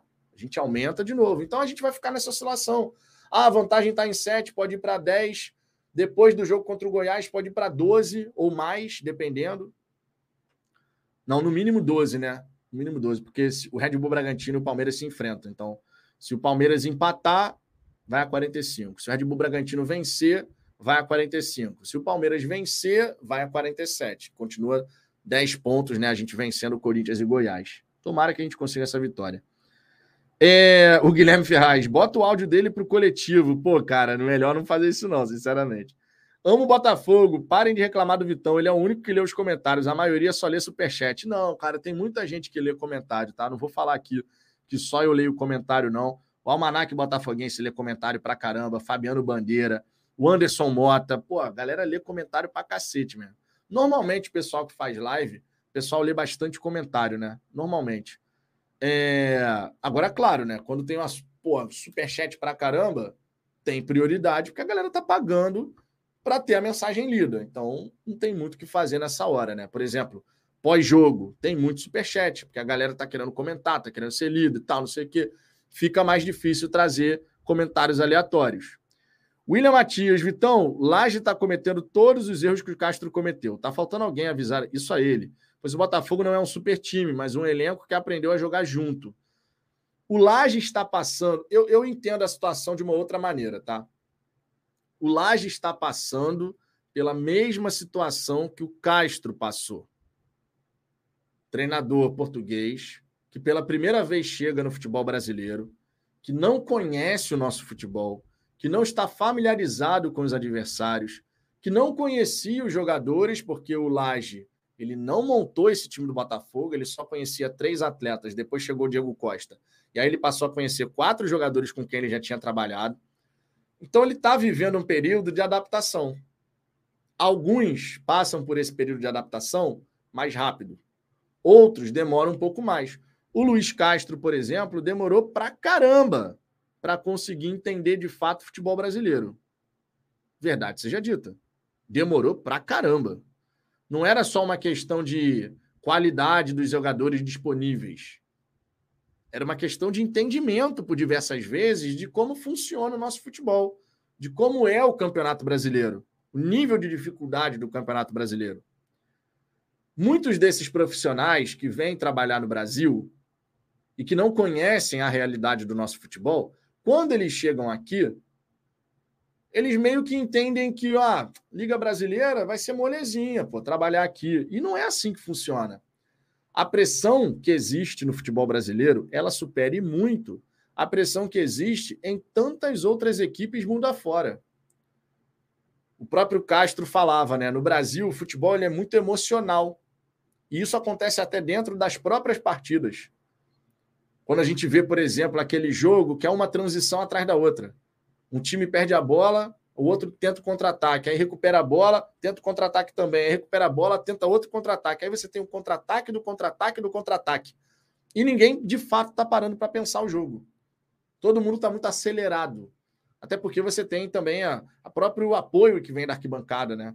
Quando a gente está vendo um jogo do Botafogo e a gente recupera a bola no, no campo de defesa, qual é a nossa reação instintiva na arquibancada. Vamos, porra, sai e tal, não sei o quê. É a reação instintiva do torcedor brasileiro. E muitas vezes o jogo ele fica muito emocional mesmo, sem você racionalizar as ações que estão acontecendo. Isso vale para o futebol brasileiro de modo geral. E esses treinadores, muitos deles, quando chegam aqui, por terem trabalhado em outros lugares, na Europa e tal, às vezes vão ter o entendimento de que aqui vai ser uma molezinha fazer o trabalho. É uma questão de adaptação, é uma questão de aprender. E aí tem um ponto muito bacana que a gente precisa comentar sobre a, o perfil do, Luiz, do, do Bruno Lage. Aquela matéria exclusiva do GE, mostrando né, a rotina do treinador e tal, como é que funciona a questão de informações para ele poder tomar as decisões. Irmão, o Bruno Lage, isso não dá para falar dele. O Bruno Lage, ele é um cara que busca ser extremamente estudioso. Todas as informações dos atletas fichadas, qual é o perfil de cada atleta, tem um fichário do atleta. Não estou inventando nada, estava lá na reportagem. O quadro com todos, vários quadros táticos, né? Oito quadros táticos, de como que a gente vai atacar o adversário, o próximo adversário, como a gente vai se defender. O quadro com o posicionamento dos jogadores. Informação, informação, informação. E informação organizada. Porque informação bagunçada não serve para nada. Mal comparando, muito mal comparando, é tipo assim: você pode ter o melhor software financeiro da sua vida para você poder gerenciar sua, sua, sua, suas finanças pessoais. Mas se a informação nesse software financeiro não estiver organizada, não vai te ajudar em nada. Se você não alimentar aquele software financeiro com os dados de compras, despesas, contas a pagar, dinheiro que você vai receber, se você não deixar tudo bonitinho para você entender de fato qual é o seu cenário financeiro detalhadamente, aquela informação não serve para nada. No futebol e em tantas outras áreas é a mesma coisa. Gestão da informação é uma das coisas mais importantes nessa vida. Gestão da informação é uma das coisas mais importantes nessa vida para qualquer coisa que você vai fazer na sua vida, seja pessoal, seja profissional, quando a informação está organizada, você consegue tomar melhores decisões em cima dessa informação. Quando a informação está bagunçada, você nada consegue fazer, ou vai demorar muito mais tempo para chegar a um mesmo resultado, caso você tivesse tudo bem documentado. Quando você viaja, por exemplo, e as informações das atrações turísticas não estão bem organizadas. É um caos. O que, que eu vou fazer amanhã na minha viagem? Não sei. O que, que tem para fazer aqui? Se você organizou a sua viagem antes, planilhou tudo bonitinho, os passeios, qual é o preço, não sei o que e tal, tudo flui melhor. E ainda assim, pode dar problema. Tu imagina no futebol, onde tudo tudo impacta o desempenho e o resultado que uma equipe pode, pode, pode alcançar. No futebol, que é um jogo coletivo, 10 jogadores de linha para cada lado, a ação de um interfere e impacta na ação do outro. Se algum jogador faz um movimento errado, aquilo pode desencadear uma série de ações equivocadas e vai criando os buracos na defesa. Você precisa evitar que isso aconteça. Como? Conhecendo os seus atletas. Qual é a característica de cada jogador? Como essas características se encaixam? As sociedades dentro de campo, né, conforme o Castro falava. Qual é a compactação que você vai fazer? Que tipo de marcação você vai fazer? Quando você estiver pressionando lá em cima, qual é o posicionamento e o papel de cada jogador no sistema? Meu irmão, é muita coisa, mas muita coisa. Muita coisa mesmo. É, Anderson Amorim, estudioso colocando um volante de ponta é sacanagem. Cara, repito, isto certamente foi conversado com o Tietchan. E aí entra o detalhe. Se o Tietchan, que é a parte mais fundamental para que a ação e a decisão final seja tomada, se o Tietchan chegou para o Laje e falou, mister, não estou habituado a jogar por aqui, mas me coloco à disposição para fazer e vou buscar me adaptar o mais rápido possível. Se o Tietê teve uma conversa desse tipo com o Bruno Lage e deu aval, deu ok, meu irmão, o Bruno Lage vai tentar. Eu duvido muito que isto vá ser tentado sem que o Bruno Lage tenha conversado com o Tietchan antes. Duvido muito que o Tietchan vai ficar sabendo assim de última hora, entendeu? Porque tudo isso é treinado. Tudo isso é treinado, é ensaiado, repetido. Então você tem que conversar com seus comandados. Os comandados estão de acordo com alguma decisão? Aí beleza. Gabriel de Paulo, Vitão, você acha que com a ida do Tietchan para a ponta direita, quem vai pegar o quem vai pagar o pato é o Hugo? Porque pensa comigo, com o de Plácido subindo mais vezes, ele deve priorizar o Marçal por ser melhor defensivamente. Com certeza.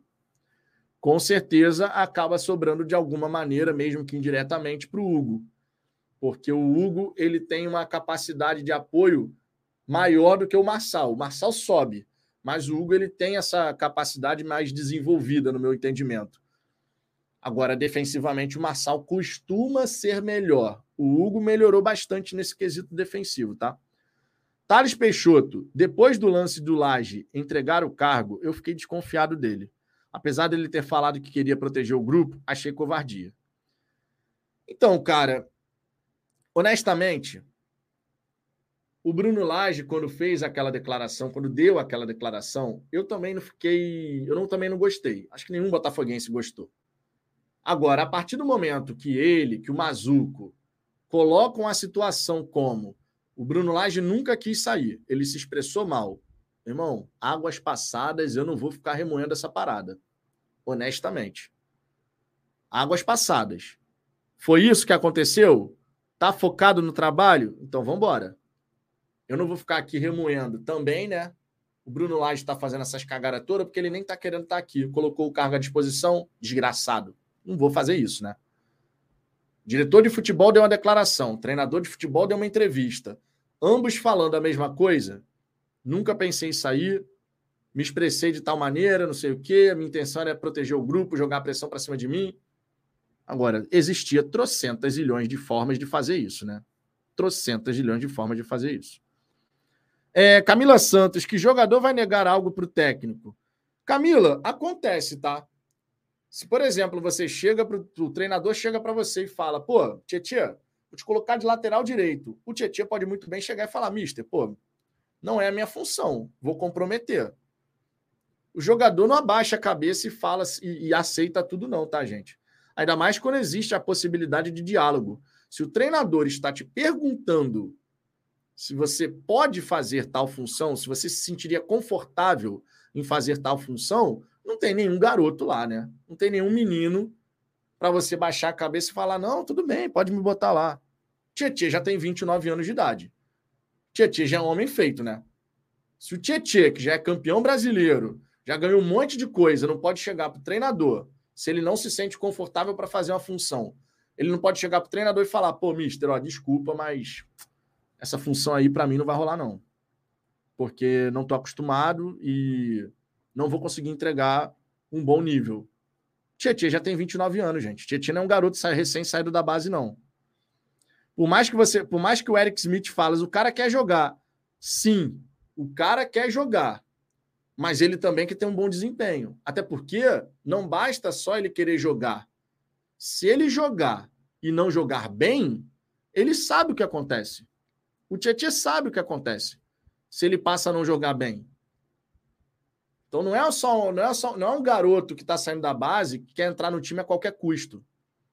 O Tietchan, ele sabe o que acontece quando o jogador começa a jogar e não começa a performar. Ele já esteve nesse lugar no próprio Botafogo, quando ele teve que fazer uma função logo no começo da chegada dele e ele não conseguiu render. E foi criticado pra caramba. Depois, o Tietchan, que não é primeiro volante, passou a jogar de primeiro volante e fez boas partidas, inclusive, de primeiro volante. Se adaptou a isso, embora não fosse a posição que ele mais gosta, que é a segundo homem, de meio de campo. Então o Tietchan não é mais moleque, não, cara, para chegar simplesmente a aceitar qualquer coisa. Entendeu? O Tietchan tem 29 anos de idade. Ele sabe quais são as consequências de você jogar numa outra posição, numa outra função que você não está habituado e se você passar a jogar mal, o que, que pode acontecer? Existe diálogo. Agora, que que o Bruno, se o Bruno Lage conversou abertamente com o Tietchan, eu não posso cravar que sim. Eu acredito que sim. Mas eu não estava lá para escutar essa conversa. Agora, eu imagino que antes de armar uma ideia como essa, o Bruno Lage pode ter reunido os jogadores e conversado. Olha, minha intenção é jogar com vocês. Gabriel, Marlon, Eduardo, Tchê, vocês jogarem juntos.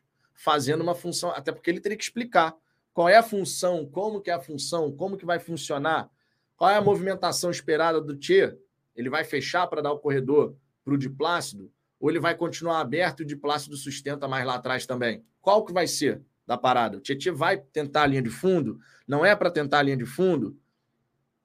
Qual vai ser o papel do jogador? Isso tudo tem que ser conversado, tem que ser treinado. Não é tão simples assim, né? É, Guilherme Ferraz, treinador que inventa muito, o elenco derruba. Olha o caso do Flamengo. É. E olha que o Gabriel Barbosa, ele comentou. Aquela salada misturada, não sei o que, meu irmão, não sei o que, que o, São Paulo tentou fazer ali. Contra o Atlético Paranaense, o Gabigol ele deu uma declaração dizendo: a gente treinou isso a semana inteira. Nós treinamos isso a semana inteira, mas na hora do jogo deu tudo errado. Mas os caras treinaram. Leontino Costa, Vitão, você disse que os membros têm prioridade, então não adianta ser inscrito e te acompanhar todos os dias. Você entendeu de forma equivocada. Calma. Eu acabei de ler sua mensagem, assim como li várias mensagens aqui de quem não é membro do canal. Agora, quem é aqui no canal a gente tem grau de prioridade. Se você manda um super chat, é prioridade máxima. A pessoa pagou para ter a mensagem lida. Então ela entra num grau de prioridade máxima. A galera que é membro do canal, a gente vai ler mais vezes as mensagens dessas pessoas ao longo da live. Porque a galera é membro, é um apoiador oficial, né? Tem a assinatura ali que paga R$ 4,99, R$ 7,99, R$ 14,99. A galera que é inscrito é tão importante quanto, mas a gente vai fazendo a, o grau de prioridade. Agora, numa live aqui, eu trago comentário de membro, de quem é inscrito, de quem manda superchat. Eu vou trazer todos os comentários. É assim que a gente busca fazer o trabalho aqui há bastante tempo, inclusive. Eric Smith. Olha, Vitão, tá um problema sério na ponta direita. O Sauer não era craque, mas quebrava um galho e, com poucos minutos, fez até muitos gols. Achei vacilo emprestar o cara comparado ao que temos hoje. Bom, aí, ô Eric, entra a seguinte questão. O Sauer quis sair. O Sauer vinha recebendo mais oportunidades com o Bruno Lage. Ele foi titular em quatro jogos de sete com o Bruno Lage, que ele esteve disponível. Só que ele quis sair. Ele quis experimentar um novo desafio na carreira. Foi até a maneira como ele se posicionou. Ele queria experimentar um novo desafio na carreira. Saiu num momento meio inoportuno. Não dá para negar. Saiu num momento meio inoportuno.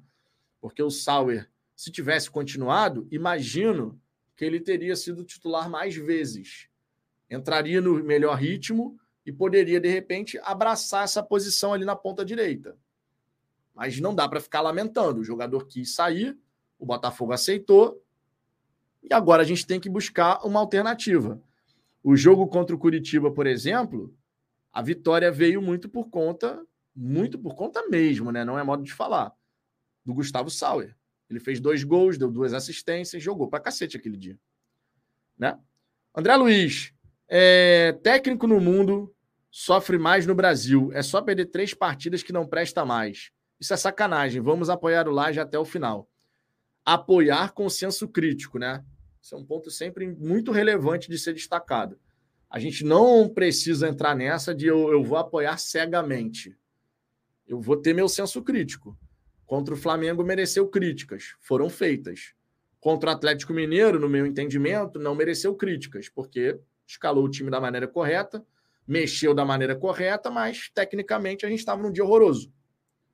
Então, quando for uma crítica justa, válida, precisa ser feita mas vamos sim apoiar com toda certeza para que ele tenha êxito. Afinal de contas, o sucesso do Bruno Lage é o nosso sucesso também, né?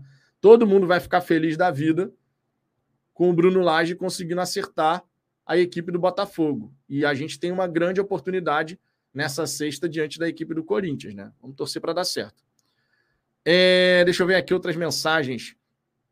O Rafael Carmo tem jogador que aceita fazer o que não sabe só para jogar. Não acho que esse seja o caso, mas acontece também. Muitas vezes, garotos, né? Aquele garoto que está subindo da base, que quer uma oportunidade, que, meu irmão, qualquer coisa está valendo. Muitas vezes, garotos. Agora, caras mais experientes, já são mais vividos no futebol, que sabem qual é a consequência de você jogar fora de posição e jogar mal. A torcida, irmão, vamos falar a verdade.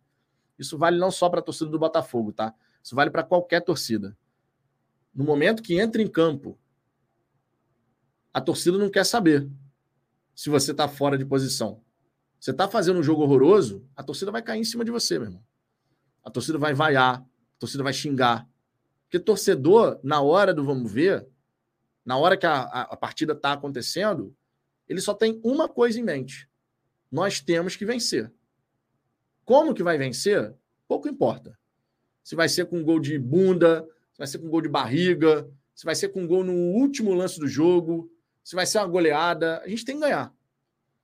Se o jogador está indo muito mal, o torcedor no primeiro momento ele até releva, mas depois, depois cai em cima, irmão. Depois vai vaiar, vai xingar, vai reclamar. Então, quando o cara ele é mais experiente em relação a isso, você não costuma ver tantas trocas de posição. O cara faz mais a dele. Acho que ele realmente domina mais, né? A gente costuma ver dessa maneira. É, Ronald Oliveira, ganharemos amanhã e ficaremos com 10 pontos de diferença. Exatamente. É o que tem que ser, meu irmão. É o que tem que ser. O Wellington Vivas, Vitão, só sei de uma coisa: se não ganharmos, vamos perder ou empatar. Filosofia para ir dormir. São três resultados possíveis, né? Você pode ganhar, perder ou empatar. No caso da partida de amanhã, a gente espera que o Botafogo conquiste uma vitória para lá de importante porque é super necessário a gente vencer esse jogo. A rodada nos permitiu recuperar uma vantagem de dois dígitos. Esse é o resumo da história. A rodada nos permitiu recuperar uma vantagem de dois dígitos. Que o Botafogo aproveite a oportunidade. Porque quando a rodada favorece desse jeito, a gente não pode deixar passar. Ah, é o Corinthians na Neoquímica Arena. Dane-se tem um tabu, não ganha lá há 11 anos no, em São Paulo, dane-se. Nunca ganhou na Neoquímica Arena, dane-se. Tabu foi feito para ser quebrado. É o momento da gente quebrar, né? Tabu. Alexandre Carvalho, uh, segue aí. Amanhã vamos vencer o. Ah, gostou, né? Gostei, gostei. Alexandre Carvalho aqui também, ó. Vamos lá amanhã.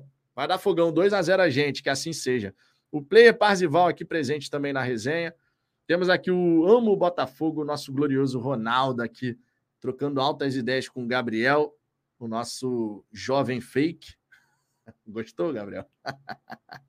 é o nosso jovem fake. Fábio Assis, ansioso para ver amanhã a cara de pastel da mídia que queria um campeonato animado. Pô, irmão, ainda tem isso, né, cara? O Botafogo ganhar amanhã significa também a mídia que estava toda assanhadinha, toda oriçada, baixar um pouquinho a bola, né? Ah, tem um campeonato de novo em aberto. Calma, calma. Ganhar amanhã também tem dessa, né? Rafael Carmo, time campeão faz o extraordinário. É difícil jogar lá, mas campeões se fazem assim. Exatamente. E o time do Botafogo é melhor que o time do Corinthians. Precisa mostrar isso na postura e no comportamento dentro de campo. Mas o nosso time é melhor do que o time do Corinthians. Não tem nem discussão em relação a isso, né? Gabriel de Paulo, jovem fake para você, seu negacionista. o Ronaldo aqui defendendo o Gabriel, dizendo que ele tem 22 anos. Meu irmão, esses 22 anos é fake, irmão. Jovem fake. Tu já viu a caraça do Gabriel? Tá de brincadeira, pô. Não tem como, cara. Ele fala que na identidade dele é 22 anos, mas não tem como. Simplesmente não dá. Wellington Vivas, amanhã acho que tem dois tabus, não é? Vitória na Neoquímica e vitória do Laje fora de casa. Confere? Precisamente. Mas não dá para chamar de tabu ainda, né? No caso do Laje. Eu entendo o que você está falando, ainda não ganhou fora de casa. já dá para considerar um tabu? Se for da sorte, a gente considera o tabu, não tem problema, né? Tá valendo, tá valendo. Vitor Andrade, como diria Lopes Maravilha, é... tabu, você tá aí, a gente arregaça. Que isso, rapaz? o Ronaldo não tem 39 então, não, meu querido, tá? Não tem 39, não, rapaz. 39 anos não tem ainda, não. Não, não, não vem com essa, não. Não vem com essa, não. Rafael Fale. Amanhã vamos retornar ao bom futebol. Nova arrancada para o título brasileiro de 2023. Cara, a melhor coisa que pode acontecer para o Botafogo nesse momento, a melhor coisa, disparado, é a gente encaixar uma sequência de quatro vitórias, meu irmão. Quatro vitórias seguidas, assim. É a melhor coisa que pode acontecer, cara. Botafogo conseguir encaixar uma sequência positiva, como encaixou lá, lá no começo, com cinco vitórias, e depois da derrota para o Atlético Paranaense, que a gente encaixou seis vitórias seguidas. Irmão, se a gente encaixa uma sequência de quatro vitórias seguidas, cinco vitórias seguidas, esquece. Aí acabou. Aí acabou. É, Guilherme Ferraz, Vitão, o lance é que o Gabriel nasceu no dia 29 de fevereiro, ano bissexto. Ele só faz aniversário de quatro em quatro anos. Aí, Gabriel, a sua, seu segredo está sendo desvendado, Gabriel. Seu segredo está sendo desvendado. Tá explicado, Guilherme. O homem tem 119 anos, na verdade. Luiz Nunes. Valeu, Renato Churrasqueiro. Obrigado pela ajuda ao líder. Super líder agora. Pressão é só do lado de vocês. Calma. Final do ano estão convidados para a grande festa.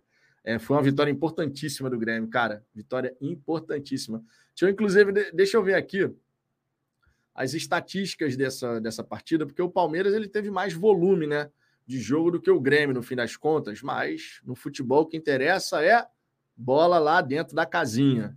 E o Palmeiras, apesar de ter tido 18 finalizações, 18 finalizações, contra 7 do Grêmio. O Grêmio acertou dois chutes no alvo, fez um gol. O Palmeiras acertou quatro chutes no alvo dos 18 que tentou e não fez nenhum gol. O Grêmio teve 35% de posse de bola contra 65% do Palmeiras. Segurou o resultado. Você vê como é que são as coisas, né? Sete chutes do Grêmio, duas no, no alvo, venceu. Foi lá e venceu. Quinta vitória seguida, inclusive, do Grêmio como mandante. Vamos dar uma olhadinha aqui na tabela do Campeonato Brasileiro como mandante. Vamos dar uma olhadinha aqui, ó. Deixa eu botar aqui na tela para todo mundo ver, que a gente vai poder comparar, né, os números do Corinthians mandante e o Botafogo visitante. Deixa eu jogar aqui na tela para todo mundo poder dar um confere. Sofá Score. Foi um bonito gol do, do, do Grêmio, sim, Ronaldo. Foi um bonito gol. João Pedro, né? Chegou lá. Ele que fez o gol estranho pra cacete contra o Red Bull Bragantino, né? Um gol contra. Ele tava no chão, tentou cabecear no chão, botou para dentro. Foi super estranho aquele gol, meu irmão. Olha só. O Botafogo lidera, né? 51 pontos. Aí quando a gente olha aqui a tabela de mandante e visitante, o Botafogo, como mandante, ele tem 33 pontos, né? 11 vitórias em 12 jogos. A mesma pontuação do Fluminense. O Fluminense não perdeu nenhum jogo ainda jogando no Maracanã. E olha o Grêmio aqui, ó. Chegou a 32 pontos, tá? O Grêmio, como mandante, meu irmão, é difícil pra caramba de ganhar lá. Agora, graças aos milagres do PR e a precisão na hora de definir com o Eduardo e o Carlos Alberto, o Botafogo conquistou três pontos fundamentais jogando na Arena do Grêmio. Mas você vê que ó, ó, os três melhores mandantes, ó, 33 pontos, 33 pontos, 32 pontos. O Atlético Paranaense vem na quarta colocação com 28 pontos. O Palmeiras tem 26 pontos como mandante, 7 a menos que o Botafogo. Nossa campanha como mandante é espetacular, né? Apesar da derrota no clássico, não apaga o que a gente fez até aqui. Lembrando que o Fluminense tem um jogo a mais, né? Como mandante, já jogou 13 jogos, 10 vitórias, 3 empates, nenhuma derrota. O Botafogo tem 12 jogos, uma, 11 vitórias, uma derrota. O Corinthians, por sua vez, é apenas o 12 mandante do campeonato. São quatro vitórias, seis empates e apenas uma derrota. Isso é um ponto importante da gente destacar, tá? Corinthians jogando na Neoquímica Arena não costuma perder. Percentualmente falando, empata mais.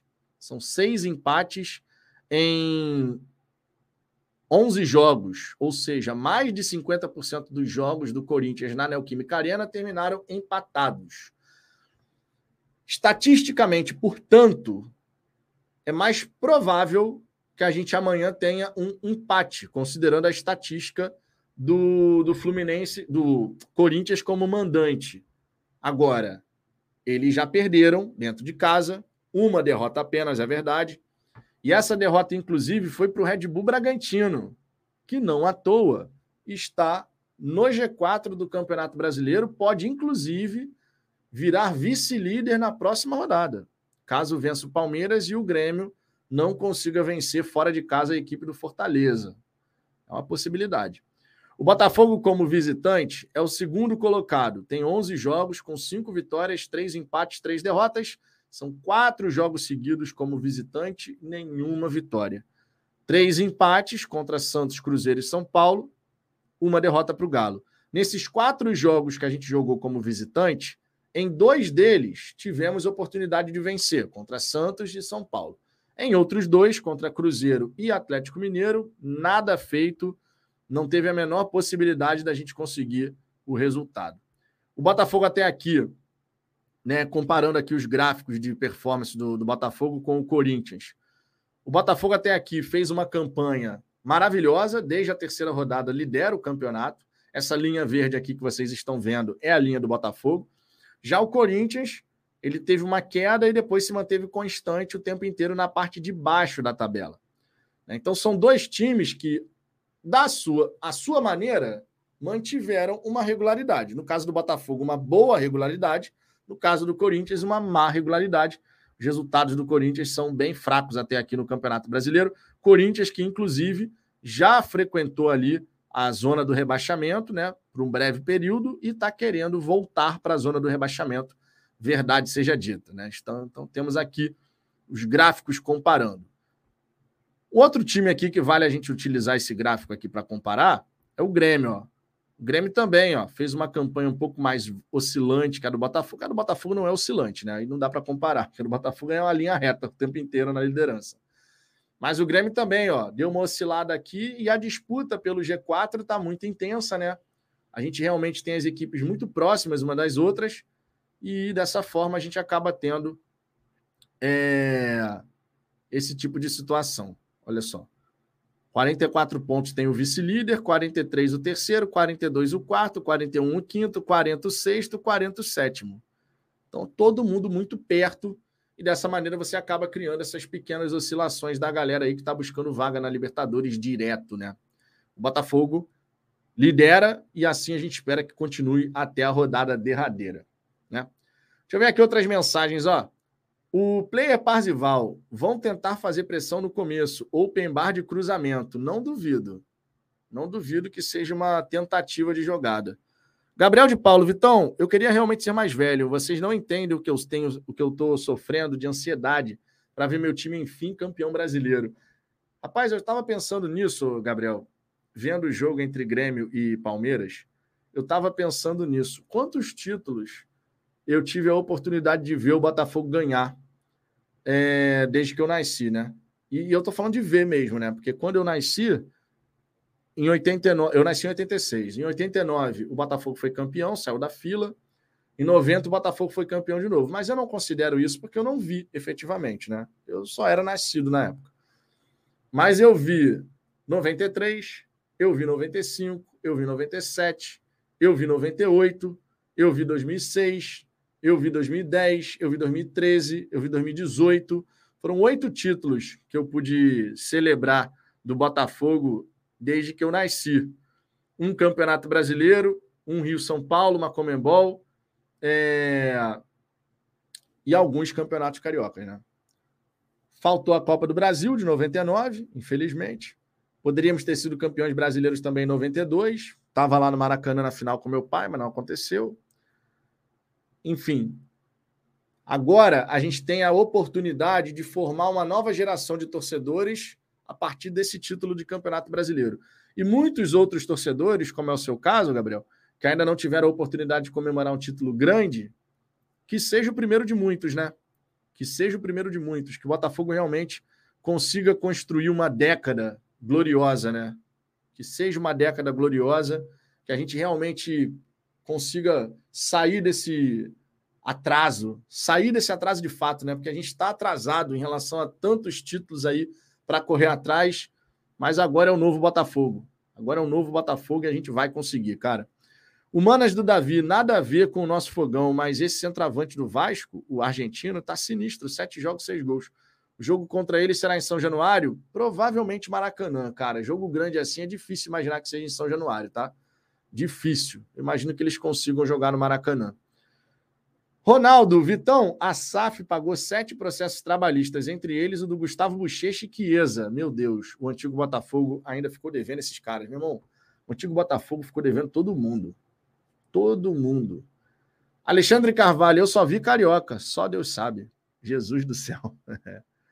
eu tive a oportunidade. Cara, A década de 90, para quem se formou como torcedor do Botafogo na década de 90, a década de 90 foi uma década que o Botafogo chegou direto, cara. Que o Botafogo chegou direto. Botafogo chegou no Campeonato Carioca, Botafogo chegou no Campeonato Brasileiro duas vezes.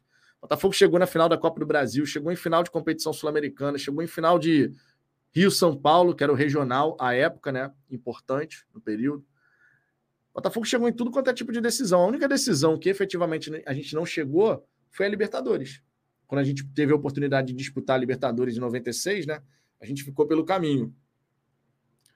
É, então, assim, a gente teve uma década muito positiva em termos de um time de chegada. Aí veio o novo século, né? Século 21, aí realmente ficou difícil. A gente começou a ter rebaixamento, um atrás do outro, né? Foi o rebaixamento lá em 2003, depois teve rebaixamento em 2014. Enfim, a gente não precisa nem ficar lembrando isso aqui, né? Foi em 2002, na verdade, o rebaixamento, né? Enfim, foram 12 anos um, do primeiro para o segundo rebaixamento e seis anos do segundo para o terceiro, o que mostrou, né, é, a situação se deteriorando, né? Você demorou 12 anos de um rebaixamento para outro, mas você demorou seis anos do segundo para o terceiro. Você imagina o que, que seria do Botafogo sem ter virado SAF, irmão? Você imagina.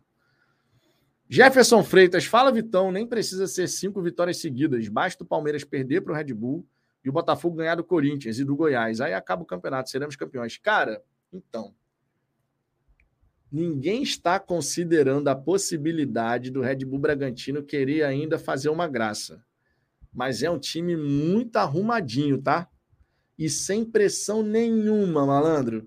Sem pressão nenhuma. Tem muita gente que desconsidera o Red Bull Bragantino porque não tem tradição, não sei o quê, mas justamente o fato dele não ter pressão em cima desse resultado é que torna a equipe do Red Bull Bragantino muito perigosa. Além de ser bem treinada pelo Caixinha, né? É bem treinada a equipe do Red Bull Bragantino, mas ninguém está considerando, ninguém está considerando o Red Bull Bragantino. Simplesmente, ah, o Red Bull Bragantino, né? E os caras estão subindo na tabela, irmão. Os caras estão subindo na tabela. Foi o que eu falei aqui, o que eu mostrei na simulação. Se o Botafogo ganha o Corinthians, que é o que a gente deseja, a gente abre 10 pontos. O Red Bull Bragantino vai ter a chance de vencer o Palmeiras, jogando em casa contra um Palmeiras alternativo, em meio à disputa da Libertadores. O Red Bull Bragantino pode ultrapassar o Palmeiras chegar a 45. O Botafogo vencendo o Goiás vai a 57. Vencendo o Corinthians e depois Goiás, vai a 57 fica 12 pontos à frente da equipe do Red Bull Bragantino. 12 pontos à frente, vale destacar, hoje o Botafogo tem cinco vitórias a mais do que o Red Bull Bragantino. Ou seja, nem com quatro derrotas seguidas do Botafogo e quatro vitórias seguidas do Red Bull Bragantino, eles passam. Porque tem que ter uma vitória a mais. A situação fica muito favorável. E lembrando, o Red Bull Bragantino, para chegar a 75 pontos, teria, por exemplo, que fazer 30 em 39, nesse cenário que eu acabei de falar, que não é uma tarefa fácil. Será que vai ter algum time que nos 13 jogos finais vai fazer 30 pontos em 39? É uma campanha espetacular. Mas nada fácil de ser alcançada, né? É, deixa eu ver aqui. Rafael Carmo, nos últimos dez, nas últimas 10 rodadas, o Bragantino é o vice, dois pontos abaixo do Palmeiras. Botafogo é o sexto, nesse recorte de 10 rodadas. O site da UFMG faz umas tabelas legais com as últimas 10 rodadas, é sempre interessante. Amo Botafogo, o novo Cristiano Ronaldo é, foi o herói quarta-feira. Você está falando do Dylan Taleiro, né? Fez o gol nos acréscimos e bateu o último pênalti que nos deu a classificação contra o Flamengo no estádio da Gávea. Inclusive, nosso sub-16 voltou a ganhar o Flamengo lá, né? Nosso sub-16. Antes tinha sido sub-20, agora sub-16. É bom, né? Ver a base do Botafogo vencendo também clássicos, porque isso ajuda na formação de atletas, né? Atletas que sabem o valor de vencer um jogo importante, que é um clássico. Minha gente, uma hora e cinquenta de resenha, já é 1h26 aqui da manhã. Na hora do almoço eu estarei de volta. Mais uma vez, essa resenha daqui foi um oferecimento da VIP Odontomed.